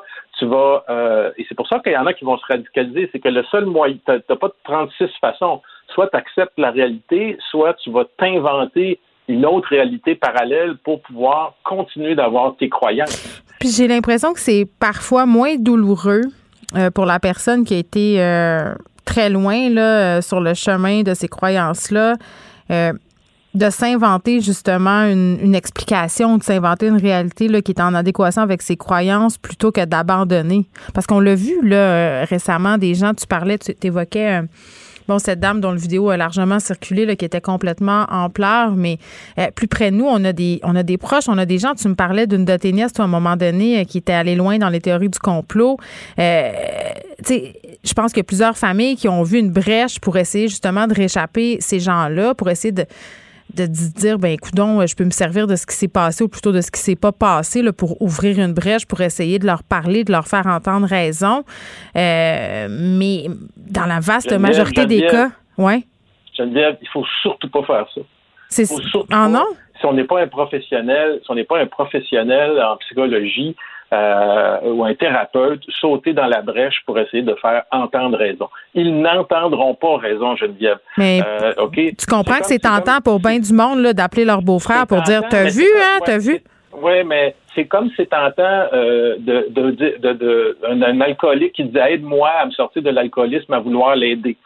Mais tu ne l'aideras jamais parce que la seule personne qui va pouvoir le sortir de l'alcoolisme, et c'est la même chose pour les théories du complot, c'est la personne elle-même dans une démarche personnelle. OK? Ce qu'on peut faire, c'est qu'on peut l'accompagner dans cette démarche-là. Hmm. Mais si on essaie de provoquer cette démarche-là, ça ne fonctionnera pas. Donc, c'est quoi les. Vas-y. C'est pas quoi? Ben, j'allais te demander, c'est quoi les réactions possibles par rapport euh, quand ces personnes-là, quand justement arrive cette espèce de dissonance cognitive-là? Ben, la réaction possible, c'est ça, c'est que ce qu'on peut espérer, c'est que la personne, sur le coup, elle peut se radicaliser effectivement. Euh, et euh, ça peut être pire, mais ça peut être mieux aussi. Elle va peut-être aussi graduellement se détacher de ces mm. choses-là, mais ça, elle va pas le faire tout d'un coup. Et tout ça dépend aussi, comme tu disais tout à l'heure, du degré d'investissement de la personne dans l'affaire. C'est sûr que plus ça fait longtemps qu'on est dans le mouvement, plus on est investi dans ces croyances-là, plus ça va être difficile de lâcher prise parce que ça serait l'équivalent de dire ben ça fait dix ans que je niaise là, tu sais. Donc ça c'est pas facile d'avouer ça là, tu sais n'importe qui là, Geneviève, tu sais qui ben, c'est humiliant. Hein? C'est humiliant. Ben, c'est ça. N'importe qui qui, découvre après 10 ans là, qu'il a, perdu son temps toute, toute, sa vie, ben, je veux dire, euh, c'est très, très, très difficile, tu sais. Euh, alors, c'est pas en disant à cette personne-là, ben, t'as vu, mais t'as vu, hein, j'ai raison, c'est pas arrivé. Ça, ça va juste la braquer, puis elle va se refermer, la personne. Tu vas pas l'aider. C'est un long, long processus. Moi, je peux te le dire parce que j'ai rencontré euh, dans, dans mes recherches et mon parcours des gens qui en fait, qui, sont venus à ma rencontre un moment donné, puis qui disaient, il y a six mois, euh, j'étais euh, j'étais dans la meute, par exemple, puis là, je suis sorti de la meute, puis je suis dans un processus. Est-ce que vous pouvez m'accompagner? Ça, c'est positif, ça, ça peut se faire. Parce que la demande vient de la personne. Parce que la demande de la personne, c'est pas moi qui l'ai provoqué. Si moi j'essaie de provoquer ça, je vais me péter la gueule, OK, royalement. Et même il y a des gens qui viennent vers nous euh, j'ai des gens moi, qui sont venus vers moi que, puis que, que, j'ai accompagné pendant un certain temps, puis à un moment donné, j'ai dû arrêter de les accompagner parce qu'ils étaient en train de rechuter dans leur pattern euh, d'extrémisme. Et donc, à ce moment-là, je ne pouvais plus les aider. Je ne peux pas, moi, aider des gens qui sont dans le pattern d'extrémisme, ils sont hors de mon atteinte. Tu comprends? Je peux aider des gens qui sont en train d'en sortir ou qui sont jusqu'à un certain point en train d'y entrer, mais qui sont qui n'ont pas mis le pied dedans complètement dedans. Mais sortir quelqu'un de l'extrémisme, euh, quel qu'il soit, là, extrême gauche, extrême droite, extrémiste religieux, euh, euh, d'une pensée qu'on va appeler sectaire, là, refermée sur elle-même, c'est très, très, très difficile. Et, même les professionnels, Geneviève, s'y cassent les dents. Alors, si mm. monsieur, madame, tout le monde, et si en plus c'est quelqu'un de votre famille, Geneviève, il y a des émotions personnelles encore là-dedans. OK, qui sont, puis, puis je veux dire, qui, qui viennent comme défaire l'affaire, tu sais. Puis je, je, je, le dis en toute humilité parce que j'ai essayé avec un membre de ma famille il, y a, il, y a, quelques mois et je ne, je ne parle plus à ce membre de ma famille. Oui, tu nous en parlais. Ne, ne, veut plus me parler parce que euh, quand j'ai donné quelques faits, euh, il y a eu une grosse, grosse dissonance cognitive et puis euh, toutes les émotions sont ressorties. Et puis là, ben, une fois que les, émotions sortent et qu'on a une relation personnelle avec quelqu'un, c'est impossible. et, et, et et franchement, je m'en suis voulu à mort. Mais comme tu dis, c'est pas facile quand on regarde quelqu'un euh, qui est un proche euh, tomber là-dedans. Euh, mais il faut, il faut, c'est là qu'il faut. mais il faut demander de l'aide peut-être si on est un proche, savoir. Il faut demander de l'aide à des professionnels. Il ne faut hmm. pas s'improviser s'improviser psychologue ou spécialiste de la chose, je veux dire. Très bien, Martin. On se retrouve vendredi prochain. Bon week-end. Bye bye. Geneviève Peterson. Une animatrice pas comme les autres. Cube Radio. On est avec Madeleine Pilote-Côté. Salut Madeleine. Allô, bon vendredi. Bon, euh, en début d'émission, je discutais avec la juge Nicole Gibault, ex-juge, pardon, euh, du cas McWard qui euh, se déroule depuis plusieurs années là, devant la Cour. Là. On est dans des processus judiciaires depuis presque dix ans. C'est quand même une très, très longue période. Et là, on apprenait que dans dix jours, en fait, Mike Ward va faire valoir ses arguments à la Cour suprême. Donc, c'est la plus haute cour du pays. ce sera le 15 février. Euh, bon, Ward qui ne veut pas verser 35 000 au chanteur euh, Jérémy Gabriel pour avoir fait des blagues euh, discriminatoires à son sujet. Ça se passait pendant une tournée de spectacle 230 fois quand même, Madeleine, là, 230 spectacles qui ont eu lieu en 2010 et 2013 où on faisait, où Mike faisait des blagues sur Jérémy Gabriel. Et ce que j'ai toujours trouvé particulier dans cette histoire-là, Madeleine, je dois te le dire, c'est que Mike Ward a continué à faire ces jokes-là malgré le fait que Jérémy Gabriel lui a bien spécifié que ça le blessait, que ça lui faisait de la peine. Donc, il a persisté euh, et il a signé. Et euh, je pense qu'en ce moment, là, ce combat-là qu'il mène, Mike depuis des années, euh, c'est pas pour l'argent, là, c'est vraiment un combat. Puis c'est ce qu'il dit pour la liberté d'expression. c'est symbolique. Et lui, ce qu'il sous-tend, c'est qu'on peut rire de tout. Puis j'avais bien envie d'avoir une discussion avec toi à ce sujet. Oui, moi aussi, euh, je, suis contente d'en parler parce que c'est quand même un gros dossier. Ça fait des années qu'on voit ça passer dans le journal, puis tout le monde a vraiment son opinion là-dessus. Ah, moi, j'ai changé d'idée plein de fois. Ben, c'est ça la même chose. J'ai changé d'idée plein de fois. mon opinion de l'année passée puis celle il y a trois ans par rapport à ce dossier-là est vraiment pas la même qu'aujourd'hui. Mm-hmm. J'imagine qu'elle risque encore de changer. Mais ce qu'il faut se rappeler, c'est que Jérémy Gabriel, quand ces blagues-là ont, été faites sur lui, c'était un jeune adolescent. Il avait comme 13, 14, 15 oui, C'est une personne en situation de handicap aussi, là, faut le dire. Oui, il faut le dire, tu sais, puis euh, ça reste un, jeune adolescent qui est en train comme de découvrir la vie aussi, de créer une mm. identité en dehors de son handicap. Puis ben, il y a des jokes qui circulent à travers le Québec pendant plusieurs années. Fait que c'est sûr que ça peut avoir un gros impact sur son développement puis sur sa vie à lui aussi. Fait que faut pas oublier aussi ça. Là. Tu sais, moi, je, oui, il faut défendre la liberté d'expression, mais quand on rit des personnes plus vulnérables, ben j'ai un petit malaise moi qui s'installe. Tu sais. Ben, ben oui, mais tu sais, euh, L'affaire euh, qui est toujours délicate dans, ces affaires-là, c'est que d'un côté, puis je te le disais, mon, mon, opinion a beaucoup évolué, euh, changé. Je me suis posé plein de questions. Euh, je me dis, tu sais, je comprends très bien. Tu j'avais eu aussi un très gros malaise quand Guy Nantel avait fait des blagues sur Alice Paquette, par exemple. Tu j'étais vraiment pas bien. Puis quand il s'est présenté à la chefferie du PQ, j'avais reçu Alice ici, puis je lui avais demandé ce que ça lui faisait. tu sais, il y a toute une question, il y a plusieurs questions en fait qui se posent par rapport à la liberté d'expression en humour. Euh, euh je sais pas, il y a un côté de moi qui se dit euh, on peut rire de tout, ça dépend de la façon dont c'est fait. Tu sais, puis ces gens-là, ils invoquent toujours le fantôme d'Yvon Deschamps hein, pour se justifier. Là. Euh, Yvon Deschamps le faisait. Yvon Deschamps riait euh, des personnes racisées, riait des gens sur l'aide sociale, riait toutes sortes d'affaires, riait tout et ça passait très bien. Euh, est-ce que c'est parce que c'était une autre époque aussi? Je le sais pas. Si par exemple Jean-Marc Parent faisait ses jokes de personnes avec la paralysie cérébrale aujourd'hui, est-ce que ça passerait aussi bien? Il y a toutes sortes de questions qui se posent, puis je, je suis pas sûre que j'ai les réponses parce que c'est toujours le risque, Madeleine, de, puis je vais dire le gros mot censure, là, mais c'est qui qui décide ce qui est acceptable ou pas, à partir de quel moment, dans quel contexte? Les balises sont vraiment difficiles à déterminer c'est tellement des grosses questions, puis il n'y en a pas de guide qui nous dit qu'est-ce qu'on a le droit de dire, qu'est-ce qu'on n'a pas le droit de dire. Il faut vraiment utiliser notre intelligence. Mm. Comme tu disais avec euh, l'exemple d'Yvon Deschamps, ben oui, c'était une autre époque. Puis Yvon Deschamps, je pense qu'il faisait très intelligemment. On peut vraiment y donner ça. Puis Jean-Marc aussi, je pense aussi qu'il faisait bien ben intelligemment. oui, c'était intelligent, mais si on allait le réécouter aujourd'hui, je suis pas sûre qu'on trouverait ça aussi drôle. Je suis pas sûre. Peut-être, peut-être parce qu'en 2021, les choses ont vraiment changé. On est de plus en plus conscientisés. Tu sais, des propos grossophobes, non merci, racistes non plus, homophobes, transphobes, j'en parle. Mais est-ce qu'on va trop loin? Moi, c'est ça ma question. Parce que, tu sais, l'autre fois, je revoyais des vieux sketchs d'RBO. Euh, puis je trouvais ça très drôle. Je trouvais ça hilarant, mais il y avait une petite voix au fond de moi qui disait Eh là là, que ça passerait plus aujourd'hui. Ben, je pense pas qu'on va trop loin parce que si on veut que la société change puis qu'on veut qu'elle soit plus inclusive, ben il faut y botter le derrière. Puis ça nous brime peut-être un peu, mais à un il faut vraiment changer les choses. OK, mais attends, attends, je te pose la question. Je te pose la question. Si on pouvait rire à l'époque, par exemple, des personnes atteintes de la paralysie cérébrale euh, ou euh, de plein d'affaires qui étaient les tabous de l'époque, tu comprends ce que je veux dire? Tu sais, les sujets tendus mm-hmm. à l'époque, c'était ça. Euh, pourquoi aujourd'hui on peut pas rire des sujets tendus de notre époque? C'est un c'est à ça que ça sert l'humour un peu à désamorcer tout ça. T'es pas d'accord?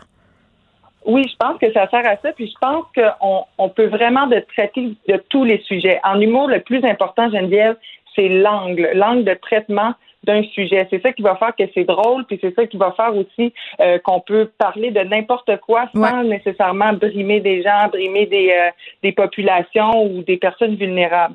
Fait que c'est mm. tout réside dans l'angle. Fait que oui, on peut parler de n'importe quoi. Je pense qu'on peut s'attaquer à des sujets vraiment sensibles. Je pense qu'on peut parler de, de grossophobie.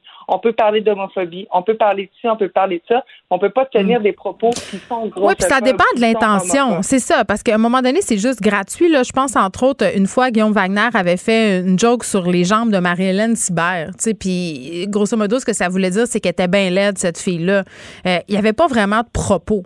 Sais, à un moment donné, il faut se questionner aussi, je pense. Puis je sais pas, euh, tu es allé à l'école de l'humour, tu sauras me le dire, mais j'imagine que euh, on doit aborder cette question-là, la question du propos, parce qu'il y a une différence entre faire de l'humour trash, vouloir choquer pour vouloir choquer, puis aborder des thèmes très sensibles, jouer sur la ligne, un peu comme le faisait Yvon Deschamps, pour avoir un propos qui a une portée sociale. Oui, c'est des discussions qu'on a eues beaucoup à l'école de l'humour, puis je pense qu'ils ont de plus en plus aussi dans les cours. C'est vraiment euh, des, discussions qu'on a, on en parle beaucoup, puis c'est vraiment important d'en parler.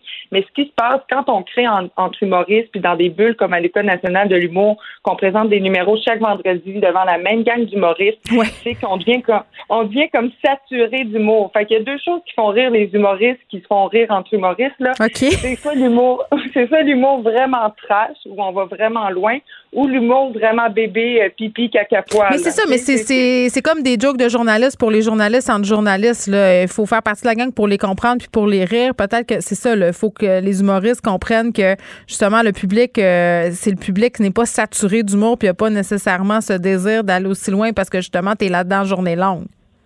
D'où l'importance pour les humoristes euh, de, de oui, d'essayer de faire rire leurs amis humoristes, mais avant tout, on fait de l'humour pour le public. Fait que c'est d'aller tester, puis c'est d'aller tester devant du public, dans des bars, puis dans différentes régions. Parce que pour avoir fait la tournée du Québec, puis avoir fait euh, des quarantaines de shows là, en une année, avec le même numéro, c'est fou les réactions différentes qu'on a partout à travers le Québec. Puis ça dépend si tu vas faire un show dans Rosemont, euh, dans un, petit bar UP, mais c'est sûr qu'il y a des propos qui vont moins passer que si tu vas euh, dans le fin fond de la BTB euh, avec des gens qui ont qui voient un show d'humour par année s'ils sont chanceux.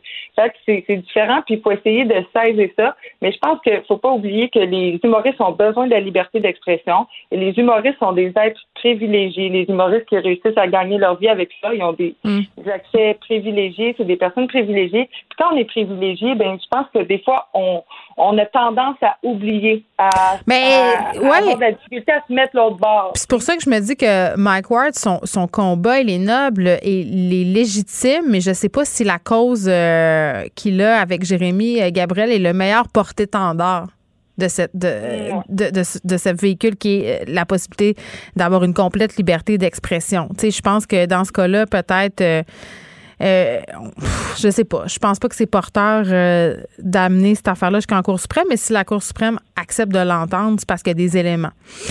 Euh, T'en as fait, toi, Madeleine, de l'humour trash? Ouais, moi j'en ai fait. Moi, j'étais un peu tombée dans le panneau. Là. Je voulais faire rire mes, mes, mes amis à l'école de l'humour. Fait que j'ai vraiment fait de l'humour euh, assez trash pendant, mettons, euh, deux, trois mois que j'étais à l'école. Mais, tu Mais tu peux-tu nous donner un petit exemple euh, sans tomber trop précisément, justement, pour pas te mettre dans le trou?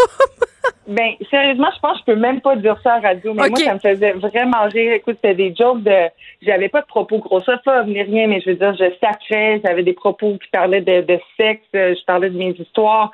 C'est très, très vulgaire. Okay. je me suis rendu compte, ben, c'est que ça, ça me nuisait beaucoup. Puis j'avais eu des discussions avec des professeurs. Mais est-ce que ça te nuisait parce que tu étais une femme puis que les femmes peuvent pas être vulgaires puis parler de sexe en humour ou ça te nuisait juste parce que c'était trop trash pour rien?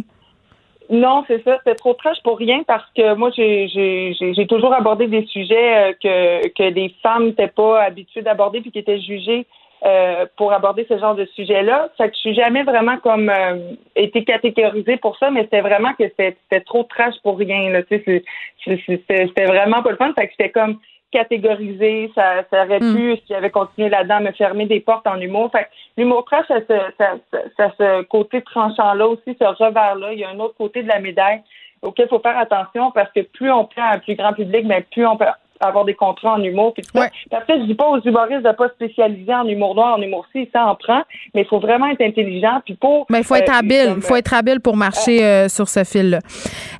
Euh, Madeleine, on va se parler euh, du faux mot euh, fear of missing out. beaucoup de personnes en sont atteints. moi, ça m'a jamais particulièrement préoccupé cette affaire-là. J'ai toujours été assez pantouflarde. mais la pandémie. T'es oui. chanceuse, ben, je sais parce que mon chum lui a full le faux mot, puis il me disait que la pandémie l'avait un peu guéri de sa peur de manquer quelque chose. Ben c'est ça, moi aussi, je me sens libérée, délivrée. Tu sais, mettons comment un, vent... je vais chanter la tune de. On va faire jouer la, la tune de la, fin, de la Reine des Neiges quand tu vas avoir fini, je te le promets. C'est ça, mais sérieusement, je sens vraiment qu'il y a un poids sur mes épaules qui s'est levé. Puis je parle avec mes amis.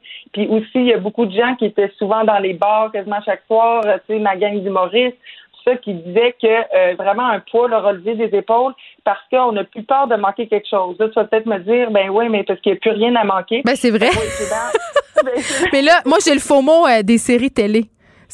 parce que là, je suis comme, OK, là, qu'est-ce qu'il faut que j'écoute? Puis les séries documentaires dont tout le monde parle. Oh non, celle-là, je ne l'ai pas vue encore. J'ai pas lu ce livre-là. J'ai un faux mot, genre de culture.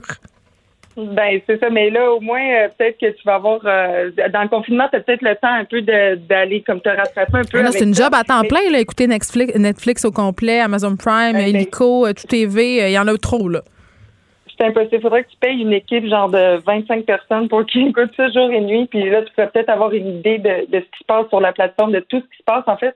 Mais je pense que ce que la pandémie nous a apporté, c'est vraiment comme d'arrêter d'être dans le brouhaha, de toujours être en action, puis comme de nous forcer une pause, puis ça nous donne le temps d'observer, d'analyser nos comportements d'avant. Mais je pense que ça va être important de vraiment se poser les questions quand euh, le confinement va finir. Moi, je l'ai remarqué cet été, Geneviève. Ben, c'était les années folles. Ça va être les années folles. Ça va être la débandade ben suprême, Sodome et Gomorre. Ça va être tout ça. Ben oui, juste à l'été J'ai hâte. J'ai déjà hâte à Sodome et Gomorre. Mais j'ai voyagé comme pas possible. J'étais allée en Gaspésie, aux quatre coins du Québec. J'ai fait du camping. Je veux dire, j'aime même pas ça, le camping. J'en ai fait chaque fin de semaine. J'ai comme essayé de reprendre un peu comme toutes les, les activités que j'avais manquées, mais malheureusement, euh, c'était peut-être too much. Je vais essayer de me calmer un peu cet été et de me poser les bonnes questions. Mais je pense qu'il va falloir en profiter parce que on, l'a vécu une fois. Là, on le sait. Euh, bon, euh, les chances sont quand même assez élevées que le variant s'amène jusqu'ici puis que ça nous crée des problèmes.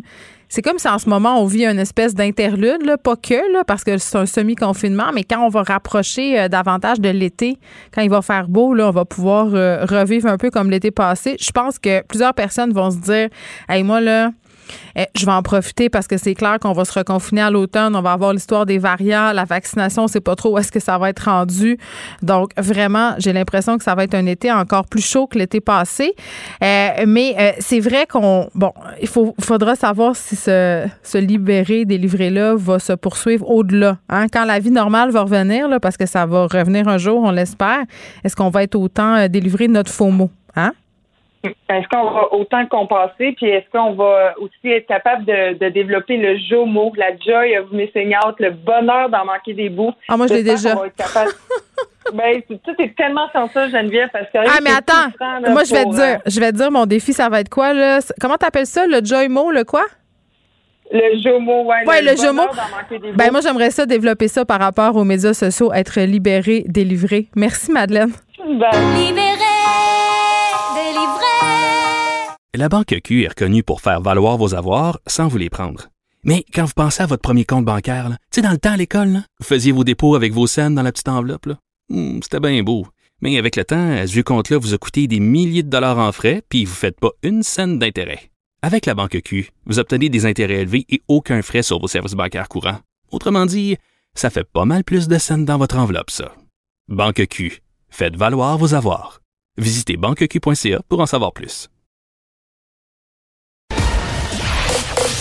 Vous écoutez Geneviève Peterson. Cube Radio.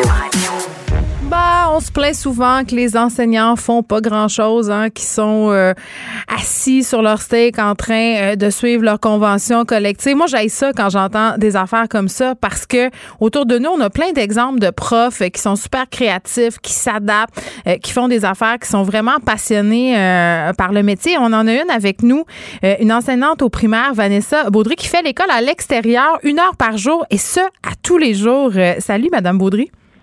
Bonjour. Bon, euh, on va expliquer un peu euh, c'est quoi ce projet-là. Euh, tout d'abord, je me demandais, est-ce que vous avez instauré cette espèce de classe verte-là depuis longtemps ou est-ce que c'est en lien avec la COVID? Ben en fait, à la base, euh, non, j'ai fait un programme euh, à l'UCAM pour pouvoir instaurer ce genre de projet.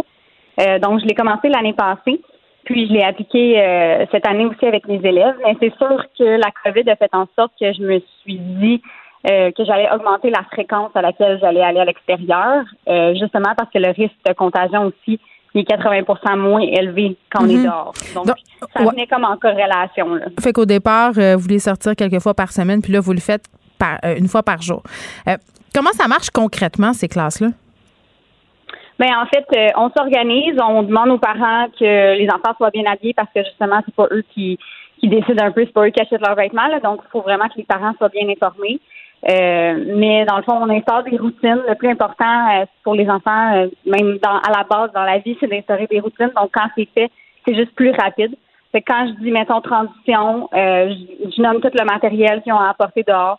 Puis mm. on sort à l'extérieur. On utilise toujours des endroits différents. c'est toujours euh, du nouveau. Moi, je suis curieuse de savoir euh, comment les parents ont réagi parce qu'on va se le dire, Madame Baudry, tu sais, des fois, là, euh, moi, quand je reçois des, des mots des profs ou des courriels de l'école, tu sais, on me dit aujourd'hui, c'est la journée verte, votre enfant doit porter un chandail vert. Puis là, je me dis, bon, une autre affaire. Donc, est-ce que les parents trouvaient que c'était beaucoup d'ouvrages ou comment, comment ils ont trouvé ça, votre demande? Mais j'ai pas eu d'embûche. Je l'ai présenté euh, directement à la première rencontre de parents. Mm. Puis euh, déjà à la base, la direction m'avait dit qu'il y avait mis beaucoup d'élèves dans ma classe qui aimaient bouger.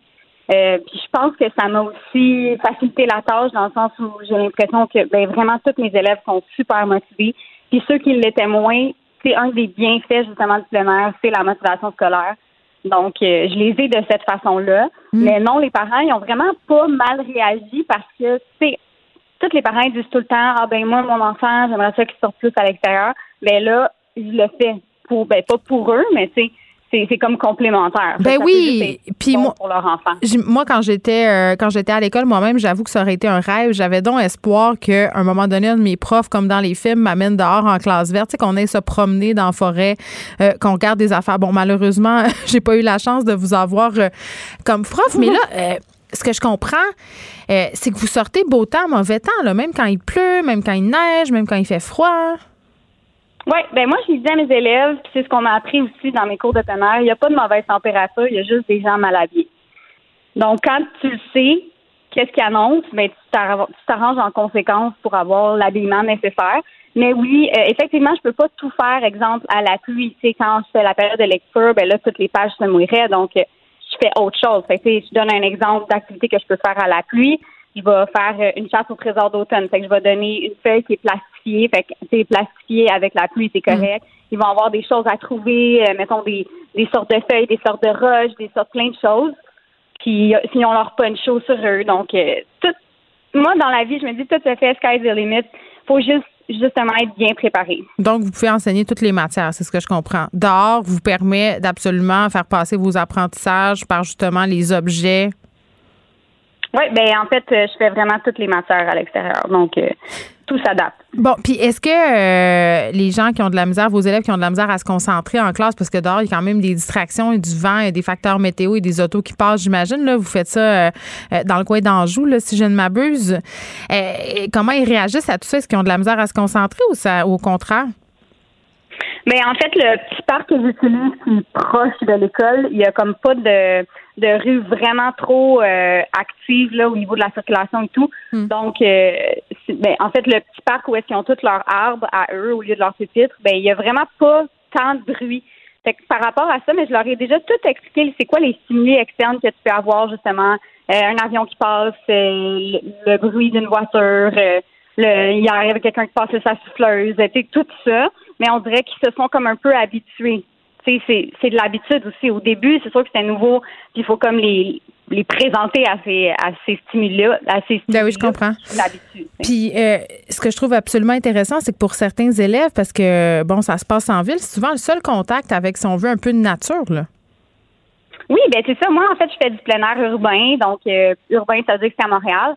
Mais tu sais, comme plein air, ça veut dire juste aller dehors. Puis des fois, on, s'arrête à se dire, ben non, moi je suis en ville, je peux pas faire de plein air.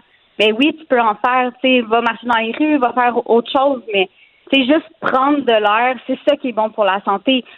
Puis quand on se dit des fois, oh non, je veux pas y aller, puis là tu sors dehors, c'est comme, hey, finalement je me sens bien. Ben tu sais, ça c'est un bienfait du plein air. Ben, ben oui, puis j'ai envie de vous, vous demander, c'est quoi les bienfaits que vous remarquez euh, chez vos élèves?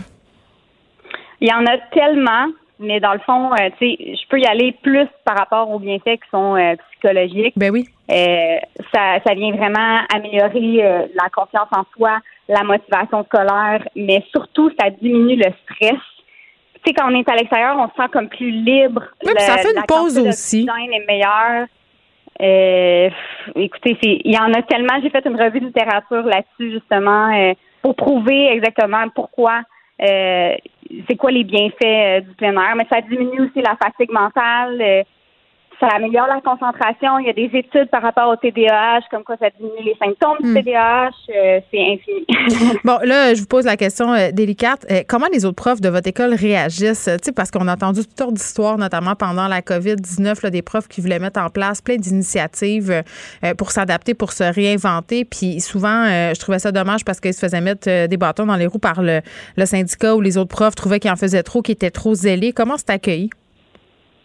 Ben moi, je suis chanceuse parce que j'ai choisi une école internationale. Donc, l'école Wilfrid Petit, c'est une école internationale, ce qui fait que les enseignants qui décident d'aller enseigner là sont déjà ouverts d'esprit, ouverts sur le monde. Donc, c'est bien accueilli dans le sens où là, les gens viennent me voir et disent Hey, justement, eux, ils veulent se réinventer, les profs qui sont là-bas. Donc, j'ai pas de problème. Mais effectivement, c'est pas comme ça dans tous les établissements scolaires. Euh, c'est ce qui fait que j'ai arrêté mon choix sur cette école-là pour pas pour, pour, pas avoir de bâton dans les roues. Là. Hmm. En tout cas, moi, j'aimerais ça être dans votre classe, Madame Baudry. Euh, merci beaucoup de nous avoir parlé, Vanessa Baudry, euh, enseignante au primaire à l'école Wilfrid Petit, qui fait l'école à l'extérieur euh, une heure par jour, beau temps, mauvais temps. La Banque Q est reconnue pour faire valoir vos avoirs sans vous les prendre. Mais quand vous pensez à votre premier compte bancaire, tu sais, dans le temps à l'école, vous faisiez vos dépôts avec vos scènes dans la petite enveloppe. Hmm, c'était bien beau. Mais avec le temps, à ce compte-là vous a coûté des milliers de dollars en frais, puis vous ne faites pas une scène d'intérêt. Avec la banque Q, vous obtenez des intérêts élevés et aucun frais sur vos services bancaires courants. Autrement dit, ça fait pas mal plus de scènes dans votre enveloppe, ça. Banque Q, faites valoir vos avoirs. Visitez banqueq.ca pour en savoir plus.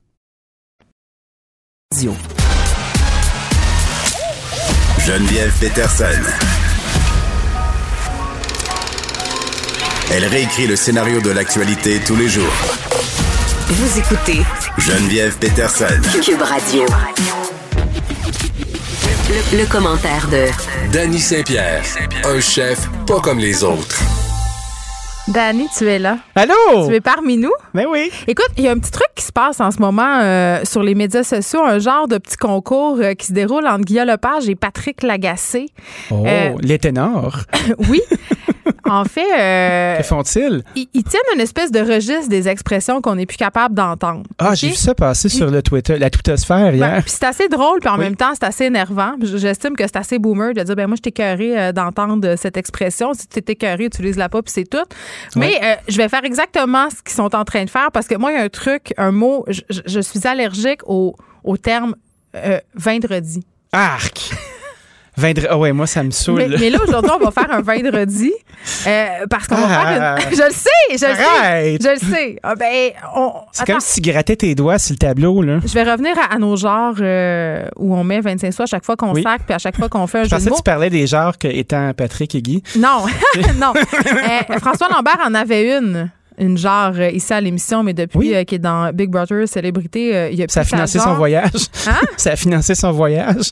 Ben, j'imagine que oui, on pourrait utiliser la genre à chaque fois qu'on dit vendredi. J'espère qu'il n'y aura pas beaucoup d'argent. Moi, je dirais jamais ça. C'était quoi l'expression de François Lambert dans sa genre? Je m'en rappelle plus. En tout cas.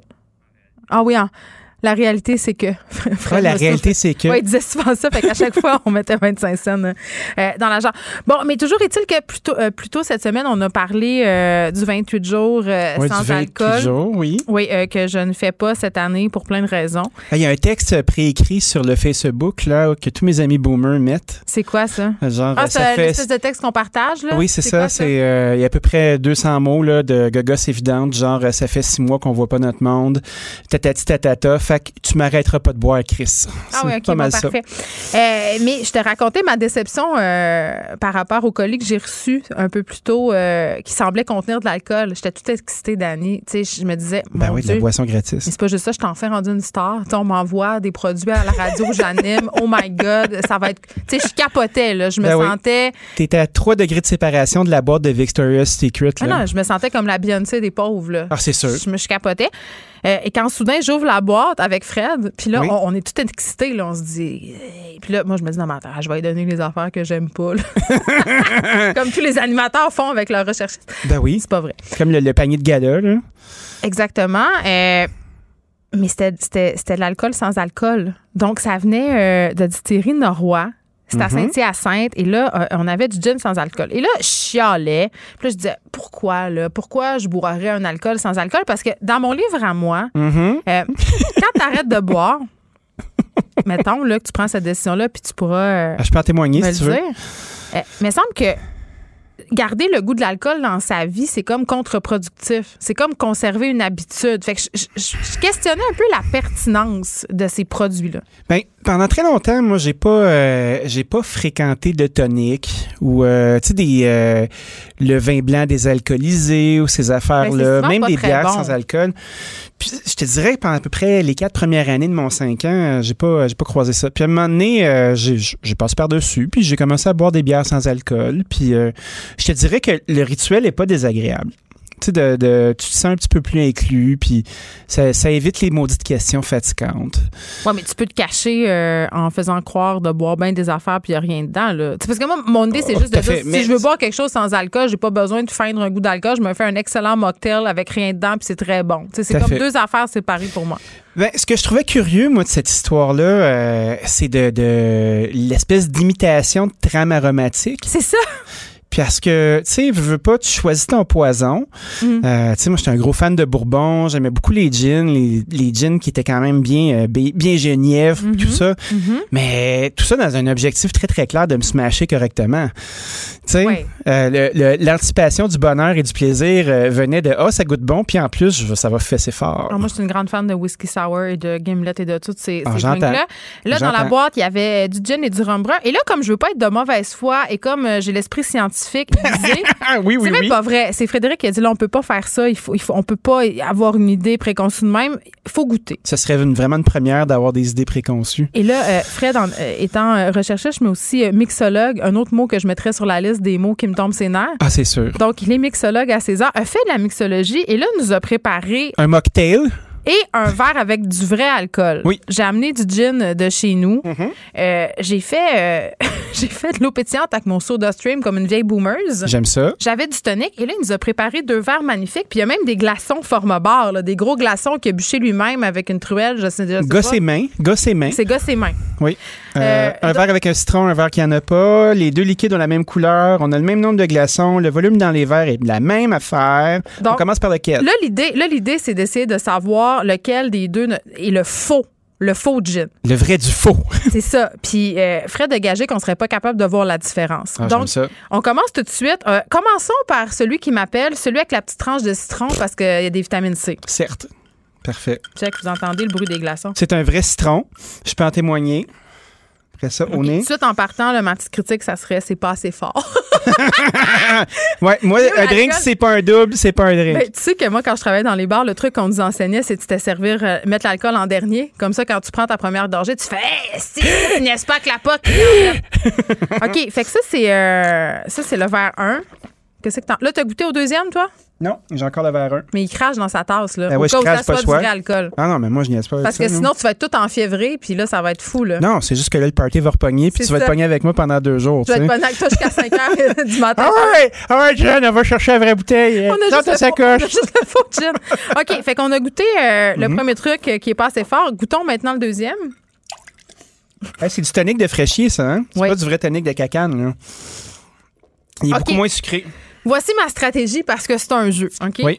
J'aurais tendance à dire que le vrai alcool est dans le verre sans citron, mais j'ai l'impression que les faux fabricants d'alcool ont misé fort sur le goût d'alcool. Donc, je pense que le faux alcool est dans le verre qui goûte le plus l'alcool. C'est bourré d'alcool, ça. C'est froid. Le verre avec le citron? Le verre pas de citron, c'est le verre qui a de l'alcool dedans.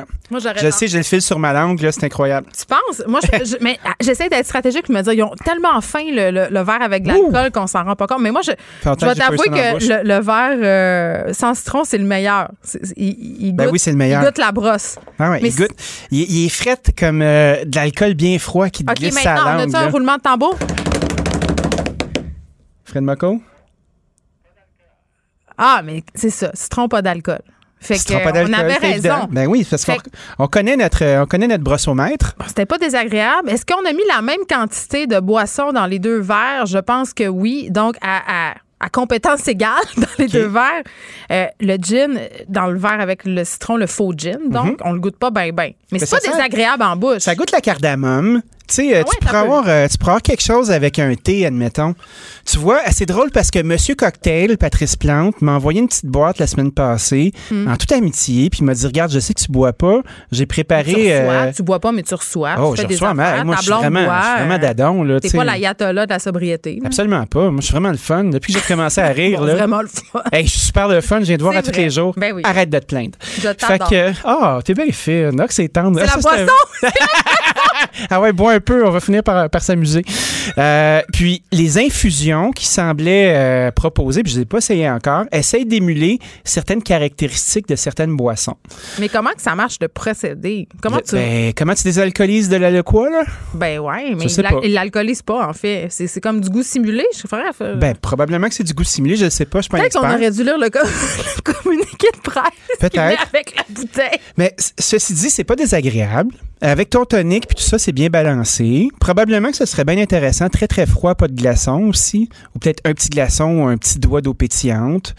Euh, c'est civilisé. Souvent, ce que je reproche moi à, à des euh, des mocktails, c'est la présence de sucre. C'est beaucoup sucré, puis. C'est comme boire du. Hey, je veux pas boire quatre, euh, quatre canettes de liqueur pendant mon lunch là. tu Ben, moi, c'est tout le temps euh, avec ça que j'ai des problèmes. À un moment donné, quand je travaillais dans les bars, euh, il y avait un bar à Chicoutimi qui s'appelait le Shooter. OK? Fait qu'on comprend c'est quoi, là. Je me demande bien ce qui se passait là. Donc, c'était un bar euh, normal, mais en arrière, il y avait un bar à shooter spécialisé, puis tu devais retenir par cœur quelque chose comme 300 recettes de shooter. Ça, euh, Danny, ça avait aucun sens. Le slippery nipple. Il y en avait un qui s'appelait Menstruation.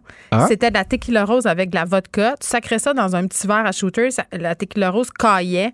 C'était dégueulasse. Donc, on- les gens payaient ça aux autres pour genre leur faire des jokes.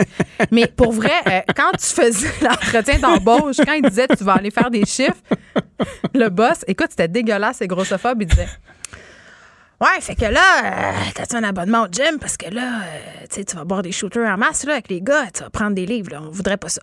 Ah ouais, hein? C'était ça. Puis là, il nous faisait. C'était c'était dans l'époque absolument épouvantable de la sortie du film éponyme Coyote Ugly. Ah ben oui, je me rappelle là, de ça. One way or an- another. De cette hostie de tendance de merde, tous les tenanciers demandaient à leur barmaid de faire des passes à la Coyote Ugly, toi chose. Ah, c'est Trois, quatre fois par chiffre, il fallait se grimper sur le bar puis faire des danses. Ah ouais, ça me rappelle la Durf à Saint-Eustache où c'était des, euh, des, des gars en bavarois qui faisaient la même chose. Laisse-moi dire que ça faisait pas le même effet. Moi, j'avais un client qui m'avait pogné. Hein?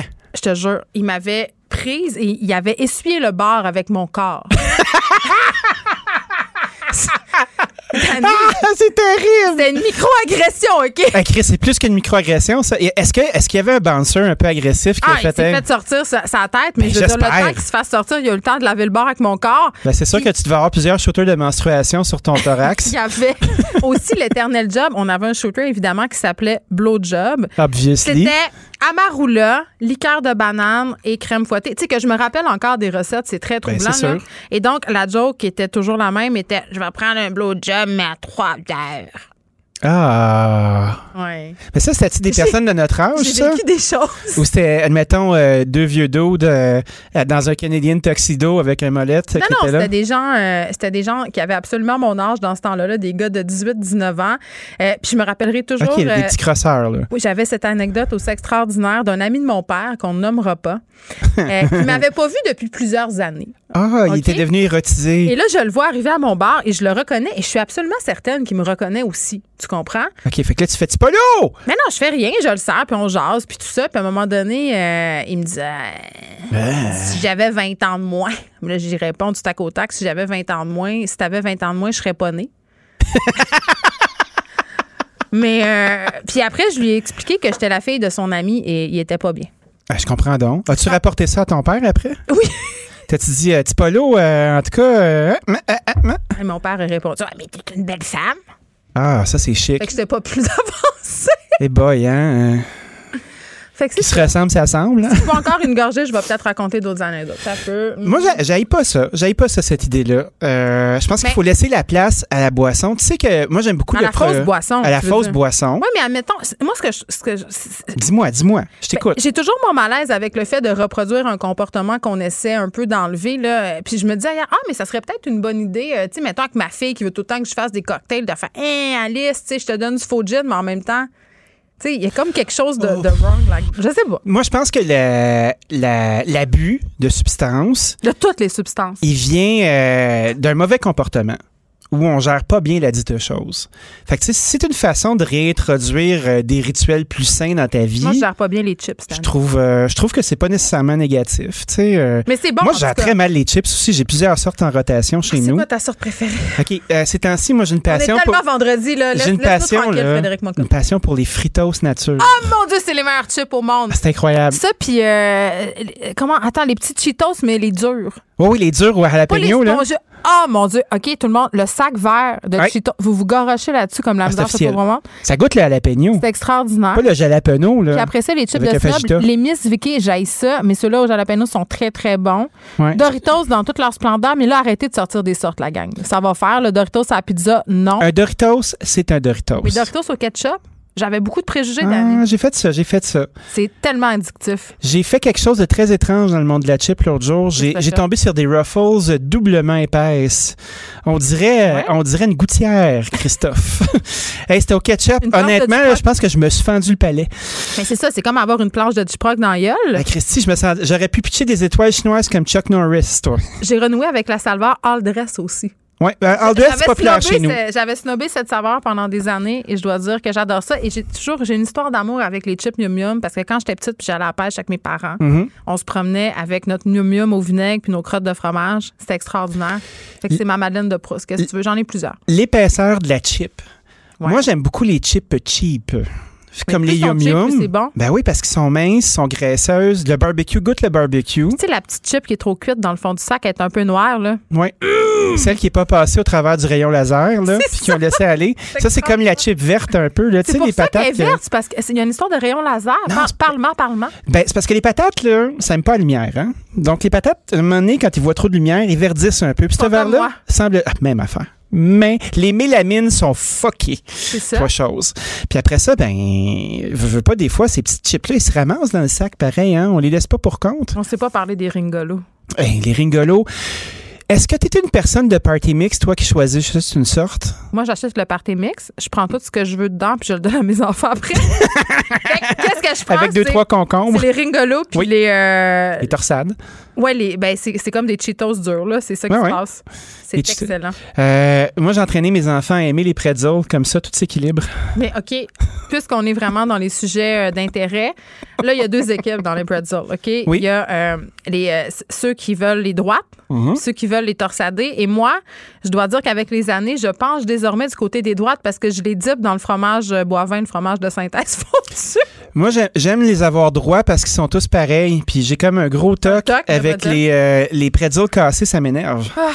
Fait que là, en Ouais. fin de semaine, ça va être le Super Bowl et je vais faire euh, le, le- le roi du chip, nachos royal. Mhm. Avec de la salsa. Faut pas en mettre trop, hein, parce que ça devient mou puis dégueulasse. Il y a toute une technique Moi, de j'aime ça, les bandage. Christine Nachos. Peux-tu le dire? Mais le Je comprends Tu pas. peux tout dire. Ça m'embête. Tu sais, on comprend que les nachos sont- un dérivé du chilaquiles. Oui. Le chilaquiles, qui est un déjeuner de lendemain de brosse, qui était tortilla frit. Qui est délicieux, Danny. Ah, c'est est formidable. délicieux. Ça, ça marche. Dans mon cœur, ça marche. Ben oui. Ça, tu mets, la, tu mets une espèce de ragoût euh, bien épicé par-dessus. Tu peux te mettre un œuf frit sur le top. Ça, là, ça ressuscite les morts. Mais quand tu te retrouves dans un bar un peu louche, avec des olives noires en canne qui goûtent rien, non, ben non, ben non, avec ben du fromage orange puis de la salsa cheap, Faut le faire version là, t'es comme, là. vierge, c'est pas bon, ça. J'en veux pas, moi, tu de mets ça. des nachos avec des petites tomates, un petit truc de tomates. Là, Ah, des petites tomates, euh, euh, les fermes loufa, là. Ah ouais, c'est- les tomates, la distasio, là, la fleur de sel. Ben non, tu crisses toute la junk dans la palette, puis c'est extraordinaire, puis ça goûte le gros gigon. J'adore. Ben, parfait, on va faire ça. Bon Super Bowl. Pareillement. La Banque Q est reconnue pour faire valoir vos avoirs sans vous les prendre.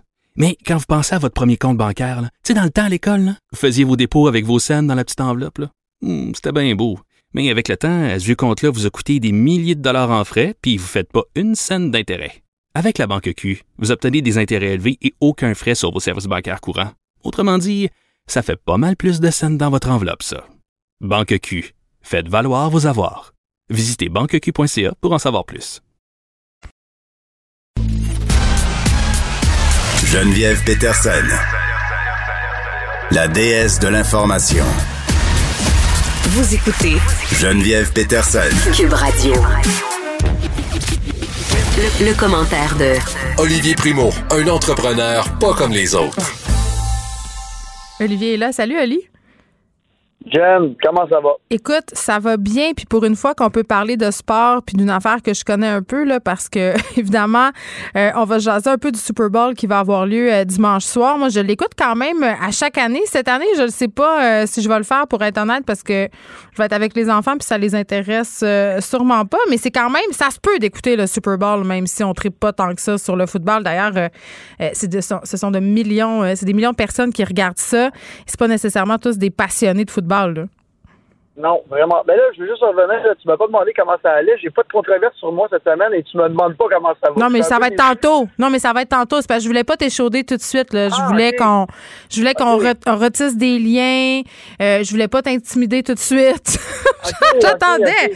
Écoute. Olivier, là, attends, puisque t'en parles, là, on va parler du Super Bowl tantôt d'abord. Puisque t'en parles, moi, je me suis, je t'ai défendu toute la semaine, là. J'ai des gens qui m'ont écrit, euh, pourquoi il est à ton émission? Pourquoi tu le fais chroniquer à ton émission? Blablabla, blablabla, bla, J'ai passé une fin de semaine de controverse à cause de toi, là. T'es-tu au courant de ça? Euh, ben, j'étais pas au courant que tu avais passé une fin de semaine de controverse, sauf que cette semaine, j'ai eu beaucoup de journalistes qui m'ont écrit ben oui. et qui m'ont dit euh, merci de ne pas être parti en guerre contre tout le monde. Parce que j'ai reçu des centaines de messages, et encore une fois, vu que j'aime pas la chicane, moi, euh, de, de, de, de, personnes qui ont écrit ou qui ont fait des reportages, ou peu importe, mm-hmm. pour tous les médias, tous les médias sans exception au Québec, et qui m'ont conté des histoires un peu comme la mienne, ou non rémunérées. il y en a euh, plein, on se les dit ensemble, Olivier. Ben ça... Exactement. Des postes permanents, mais que c'est juste des stagiaires qui remplissent dans des grands, grands médias qui m'ont écrasé toute la semaine. Non, mais attends, il y a quand même, il y a quand même cette habitude dans les médias, puis ça a souvent été critiqué, là, les grands médias qui engagent des stagiaires pour faire euh, du boulot de recherchiste, puis que c'est pas rémunéré. Euh, il y en a plusieurs des affaires comme ça, puis il y a plusieurs grands médias, plusieurs grands blogs euh, qu'on voit beaucoup qui reposent sur la gratuité.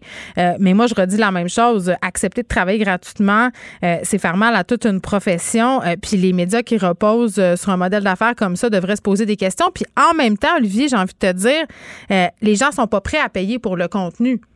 Euh, les médias, c'est doivent. Raison, mais Jen, en même temps, tu sais quoi, j'ai compris cette semaine, puis tu sais, j'ai fait mon mea culpa, oui, la semaine passée, puis cette semaine aussi, mais en même temps, j'ai compris que je faisais partie du problème, mais j'étais pas le problème. Alors là, j'ai compris comment les médias fonctionnaient un petit peu plus. Je parle de rémunération, mais j'ai reçu tellement de messages ben que si je, je mettais sur les réseaux sociaux, ça repartirait la guerre. Et ça, ça je, je, fais pas, ça.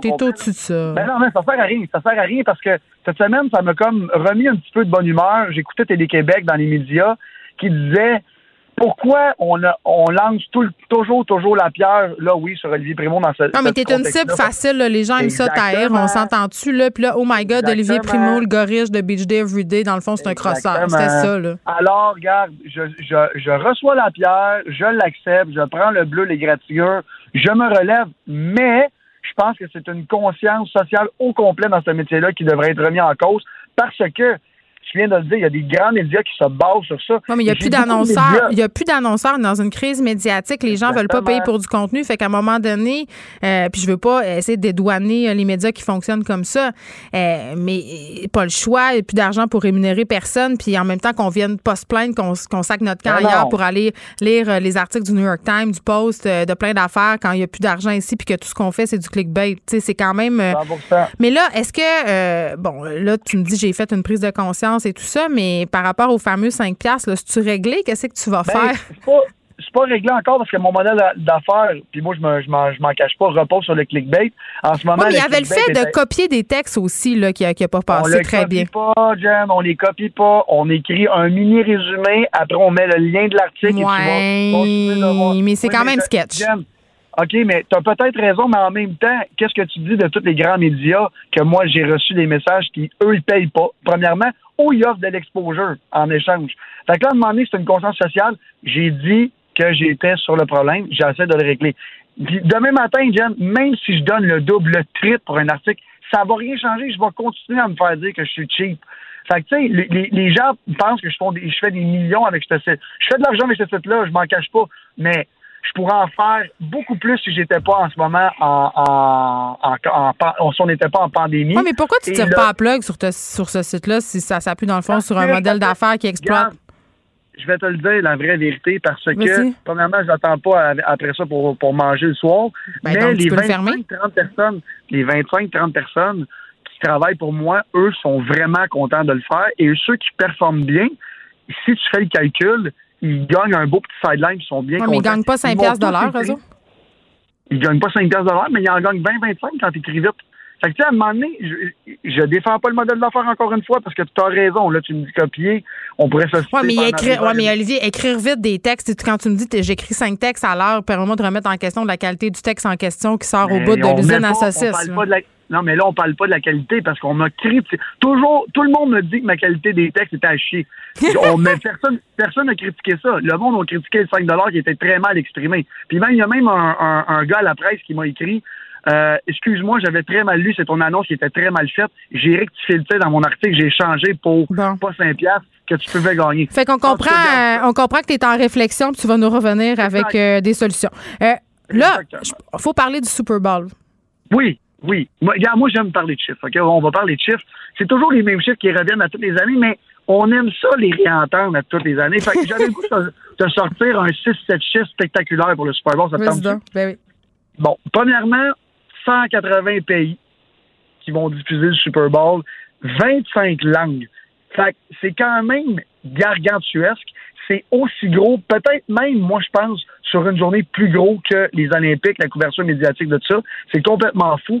L'année passée, il y a 94 millions d'Américains qui ont écouté ça.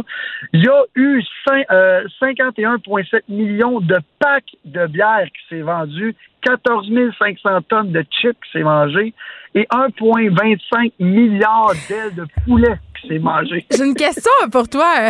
Ça vient de me popper dans la tête. Euh, J'ai vu passer sur les réseaux sociaux euh, des gens qui étaient fâchés de voir que dans les épiceries, euh, bon, évidemment, les épiceries font toutes sortes de rabais pour le Super Bowl, les ailes de poulet, les côtes levées. C'est souvent en spécial Oui. les pizzas congelées parce que, tu sais, on aime ça se faire un buffet de junk. Euh, Oui. Mais j'ai vu passer euh, notamment des photos d'une bannière où on faisait justement des nachos préparés puis des plats préparés d'avance. Donc, c'est pas euh, des compagnies, c'est packagé par l'épicerie. Puis c'était vraiment cher. là. C'était genre un, un crate de nachos Ah, pour là, Jen, 25 on va- piastres. Jen, Jen, là, là, déjà, tu sais, j'ai des épiceries. Ben oui, mais c'est pas pour ça que je te pose la question. En plus, sur les épiceries. Là, le prêt à manger dans les épiceries, si vous êtes prêt à payer, vous le payez. Si vous aimez pas ça, vous le faites, votre nachos. À un moment donné, Non, mais ça pogne-tu? C'est ça ma question, Ben oui, parce que c'est cher quand même. Oui. Ça pogne. Puis, tu sais, regarde, je vais te donner un autre, euh, un autre exemple. Tous les plats préparés là, de tous les chefs vedettes en ce moment, là, que ce soit euh, Marie-Lou trois fois par jour, Ricardo, tout ça, tu le prends au gramme, c'est le truc le plus cher de l'histoire. Oui, mais là, c'est pour le Marie-Lou qui l'a préparé. C'est Jerry du IGA, mettons. Non, mais Jerry du IGA gagne quand même un salaire. On doit quand même payer le packaging. Là, tu tu me rinces tout bord, tout côté. Moi, non! je pensais que ça faisait beau aujourd'hui. Vendredi soir. Non, je, je comprends ce que tu veux dire, mais tu sais, les- les- la, la vraie marge là, dans une épicerie, dans le prêt à manger, c'est entre 25 et 35 Euh, on, on paye des loyers complètement. Tu sais, les, les gens qui critiquent sont faciles pour, sont Ah, moi, bons je pour critique pas, gars. Je suis la première à acheter euh, tu regarde, le plat de légumes coupés trop cher. Là. Moi, je suis moi, je suis là. Je suis là pour Dans un- l'acheter. Dans un paquet de plastique non recyclable, tu te sens pas coupable? Ah, je me sens comme un tonne de marde, Olivier, mais je l'achète quand même. Qu'est-ce que tu veux que je te dise? Je suis de même pleine de paradoxes. On est deux. Ah, Regarde, on va, tout le monde va avoir du fun en fin de semaine. Il annonce beau, c'est le Super Bowl. Puis on repartira une autre controverse la semaine prochaine. Ben oui, puis là, euh, j'ai envie de te dire parce que tu me disais 180 pays, 25 langues. euh, tu sais, euh, évidemment, c'est très, très populaire. Les gens le regardent aussi euh, beaucoup pour le spectacle à mi-temps. Moi, j'aurais eu tendance à penser qu'avec tous les scandales qu'il y a eu par rapport aux commotions cérébrales dans la NFL, la popularité du sport allait baisser, mais non, ça n'a pas l'air de leur faire tant de mal Mais- que ça. Pour les Américains, là, puis faut, faut, pour, pour comprendre ce que je veux dire, il faut écouter le football.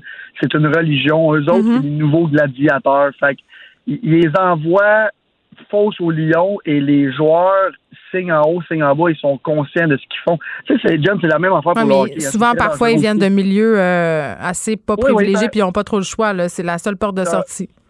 T'as as absolument raison, mais en même temps, pour les Américains, c'est vraiment, vraiment un, un- c'est des nouveaux gladiateurs, c'est le sport. Tu sais, avec le, le, le film de Will Smith qui est sorti, euh, je- je- le nom m'échappe là, euh, qui démontrait tout, c'était prouvé que le football causait Concussion. euh, des- des- exactement des délires puis tout ça. Mhm. Les Améri- la, la NFL n'a jamais été aussi populaire depuis ce Ben, temps-là. pourtant, on les dénonçait le fait que la NFL avait un peu euh, caché tout ça pendant des années. Oui, ils l'ont caché, puis ça a été, ils, ils ont fait leur, leur meilleur coup de pas, ils ont payé avec de l'argent ce que ça rattrape des vies, non. Euh, les joueurs l'ont accepté. Mais en même temps, les Américains sont. Quand on, quand on a critiqué à l'époque, puis je me rappelle très bien quand le film est sorti, on critiquait le football. Les Américains étaient fous. On ne peut pas toucher à ce sport-là, Hmm. en tout cas pour les années qui s'en viennent. Puis, euh, tu sais, il y a eu beaucoup, beaucoup de, de nouveaux règlements aussi. Les quoi la tête sont plus acceptés. Oui, ils C'est sont en, train, toujours. euh, sont en train de revoir Exact. tout ça. Je vais te souhaiter euh, bonnes ailes de poulet, bonne pizza, puis bonne poutine aussi. Hey, T'es gentil, merci, bon à vendredi prochain. La Banque Q est reconnue pour faire valoir vos avoirs sans vous les prendre. Mais quand vous pensez à votre premier compte bancaire, là, tu sais, dans le temps à l'école, vous faisiez vos dépôts avec vos scènes dans la petite enveloppe. là. Hmm, C'était bien beau. Mais avec le temps, à ce vieux compte-là vous a coûté des milliers de dollars en frais, puis vous ne faites pas une scène d'intérêt. Avec la Banque Q, vous obtenez des intérêts élevés et aucun frais sur vos services bancaires courants. Autrement dit, ça fait pas mal plus de scènes dans votre enveloppe, ça. Banque Q. Faites valoir vos avoirs. Visitez banqueq.ca pour en savoir plus. Joignez-vous à la discussion. Appelez ou textez le 187 Cube Radio 1877 827 2346. Hello. Très contente de terminer cette semaine avec Vincent Dessoureau. Vincent? Salut. Bon, euh, J'aimerais être porteur de bonnes nouvelles, par contre. Oui, c'est ça, Euh, parce ouais. que là, euh, on va être pas mal gêné. Un rapport assez dévastateur pour Daniel Paré, euh, qui a été nommé en décembre directeur de la campagne de vaccination contre la COVID-19 au Québec. Oui, et on se souvient qu'il avait été nommé, lui, juste après que le premier, qui est resté comme deux semaines à la tête de l'opération de vaccination, du, qui avait quitté, là. Pour des raisons familiales, Ben, raison, pas clair. euh, perso- on dit raison de santé, donc des raisons personnelles, avait décidé de quitter. Ce moment-là. Ben, quelques histoires qui avaient circulé, rien Ouais. de trop grave, mais bon, quelqu'un qui. Ça, ça, s'en va. ça fonctionnait pas, c'était pas le bon moment pour lui. Euh, donc, on avait, on l'avait remplacé par le PDG du 6 de Chaudière-Appalaches, Daniel Paré, qui est là depuis cinq ans. Euh, Aujourd'hui, il se fait en partie euh, ben, éclaboussé par un rapport sur le fameux manoir Liverpool. Vous vous souvenez que euh, Radio-Canada avait fait une enquête sur ce, ce- ce- ce- bon, ce- cette résidence qui avait vraiment goûté là, avec la COVID, éclosion majeure, euh, et on avait parlé de nombreux manquements envers les résidents, de sorte qu'on avait déclenché une enquête interne. En fait, le bureau des enquêtes administratives du 6 avait fait une enquête, rencontré euh, des, euh, fait presque 100 personnes, des usagers, des proches d'usagers, familles, les employés, ex-employés, des gestionnaires, pour en arriver à ce rapport publié aujourd'hui. Rapport, honnêtement, qui lève le cœur sur des situations d'horreur, des, des résidents mal lavés. On en a entendu plusieurs, mais à chaque fois qu'on les relit, c'est troublant. Ouais. Des bains pas donnés euh, pendant jusqu'à trois semaines, des résidents Trois oubliés à l'heure semaines? des repas. Trois semaines. En fait, les phrases, faut quand même, tu sais, c'est dégueulasse, mais faut les lire. Je pense que c'est important. Oui. On Vas-y dit, euh, par exemple, euh, on parle de, de gens, ça fait des- la toilette, on dit toilette partielle et basse. Quand on parle de toilette basse, de euh, basse, c'est les organes génitaux. entre, entre autres, on dit présence, en fait, tellement pas lavé adéquatement qu'il laissait place à des rougeurs, champignons, des plaies, les ongles longs, pas lavés, euh, présence de sel dans les ongles, des cheveux non lavés, mauvaise odeur, euh, des bains qu'on sautait donc pendant plusieurs semaines dans de la certains cas, de la euh, croûte au niveau grave. de la bouche, Ah. et ça va comme ça pendant des paragraphes et des paragraphes et des paragraphes. Pourquoi on, on dit que ça éclabousse, M. Paré, c'est que oui, là, c'est l'établissement évidemment, qui est blâmé, le manoir Liverpool, mais la supervision du CIS qui devait se faire a été mal faite selon euh, le rapport. Ça a été bâclé, euh, de sorte qu'on a fait des suivis, puis visiblement, à chaque année, il n'y a rien qui changeait et on ne faisait pas, on ne demandait pas de compte. On a fait, puis j'aime quand même les mots qui sont utilisés. En 2016, ça va pas, alors on, on a fait un plan de suivi. En 2017, ça allait pas plus. Un plan d'accompagnement. Ah. En 2019, ça allait pas. Un plan d'action. Ah, mais là, le plan d'action, c'est encourageant. Ben là, on, arrive- on va laver le mort, on va faire de quoi? Plan de suivi, plan d'accompagnement, plan d'action, mais année après année, c'était la même chose. De sorte qu'on dit, si le 6 avait fait son travail, avait euh, suivi les manquements de près, s'était présenté, parce qu'on dit, là, quand on allait visiter le manoir, c'était une mascarade. Parce qu'eux savaient à l'intérieur qu'il allait avoir une inspection. c'est tout le temps la même affaire. Là. On s'entend-tu quand tu sais qu'ils viennent, à voix, on lave le plancher, on traite les Tout gens C'est une Mais grosse parle- pièce de théâtre. Mais on parle dans ce cas-là d'efforts extraordinaires qui étaient en place pour le- la, la vérification. Là. Alors, c'est se dégueulasse. retrouvait- C'est comme si les gens savaient que c'était, c'était, c'était une place vraiment pas correcte et faisaient en- tout en leur pouvoir pour le cacher. Tout à fait. On, mettait ça super beau pour la, le- la- la vérification, mais qu'au 6, on savait qu'il y avait des problèmes et que si on avait vraiment fait les vérifications nécessaires, si on avait donné également les outils nécessaires, questionné les moyens utilisés à l'endroit pour le résident, on aurait probablement évité de nombreux problèmes. Euh, et euh, parce qu'on parle de lacunes évidemment de personnel et autres qui se sont multipliées au fil des années. Puis là, je, je tiens à rappeler quand même que François Legault avait dit là, dans la foulée des histoires d'horreur qui se déroulaient dans les résidences pour personnes âgées euh, qu'il y aurait euh, de l'imputabilité, qu'à un moment donné, on allait trouver les responsables euh, Tout à et fait. leur poser des questions. Puis là, on se retrouve avec le- le- le- celui qui est à la tête dirigeante du CIS, qui depuis cinq ans, donc euh, fait partie de ces, fait pendant plusieurs années de, de ça. Visiblement, il y a un suivi qui s'est mal fait. faut dire que c'est quelqu'un qui a quand même un CV accompli. Là. Alors, rien qui dit qu'il ne pourra pas diriger la, la tête fait l'opération vaccination au Québec. explique. Mais euh, c'est pas, disons, c'est une tâche à son dossier. Et c'est un rappel que ces histoires d'horreur-là, là, ils en avaient, il y en a eu beaucoup au Québec et qui, à chaque fois, ça nous, euh, ça nous revire à l'envers. Ben, ça nous euh, situe aussi la- le peu de place qu'on accorde à nos personnes âgées, euh, le peu de valeur qu'on leur accorde socialement. Oui. Vincent, merci. On t'écoute dans quelques secondes avec Mario Dumont. Merci d'avoir été là. On se retrouve euh, lundi à 13h. Merci Frédéric Moquel à la recherche et Sébastien à la mise en onde. Cube Radio.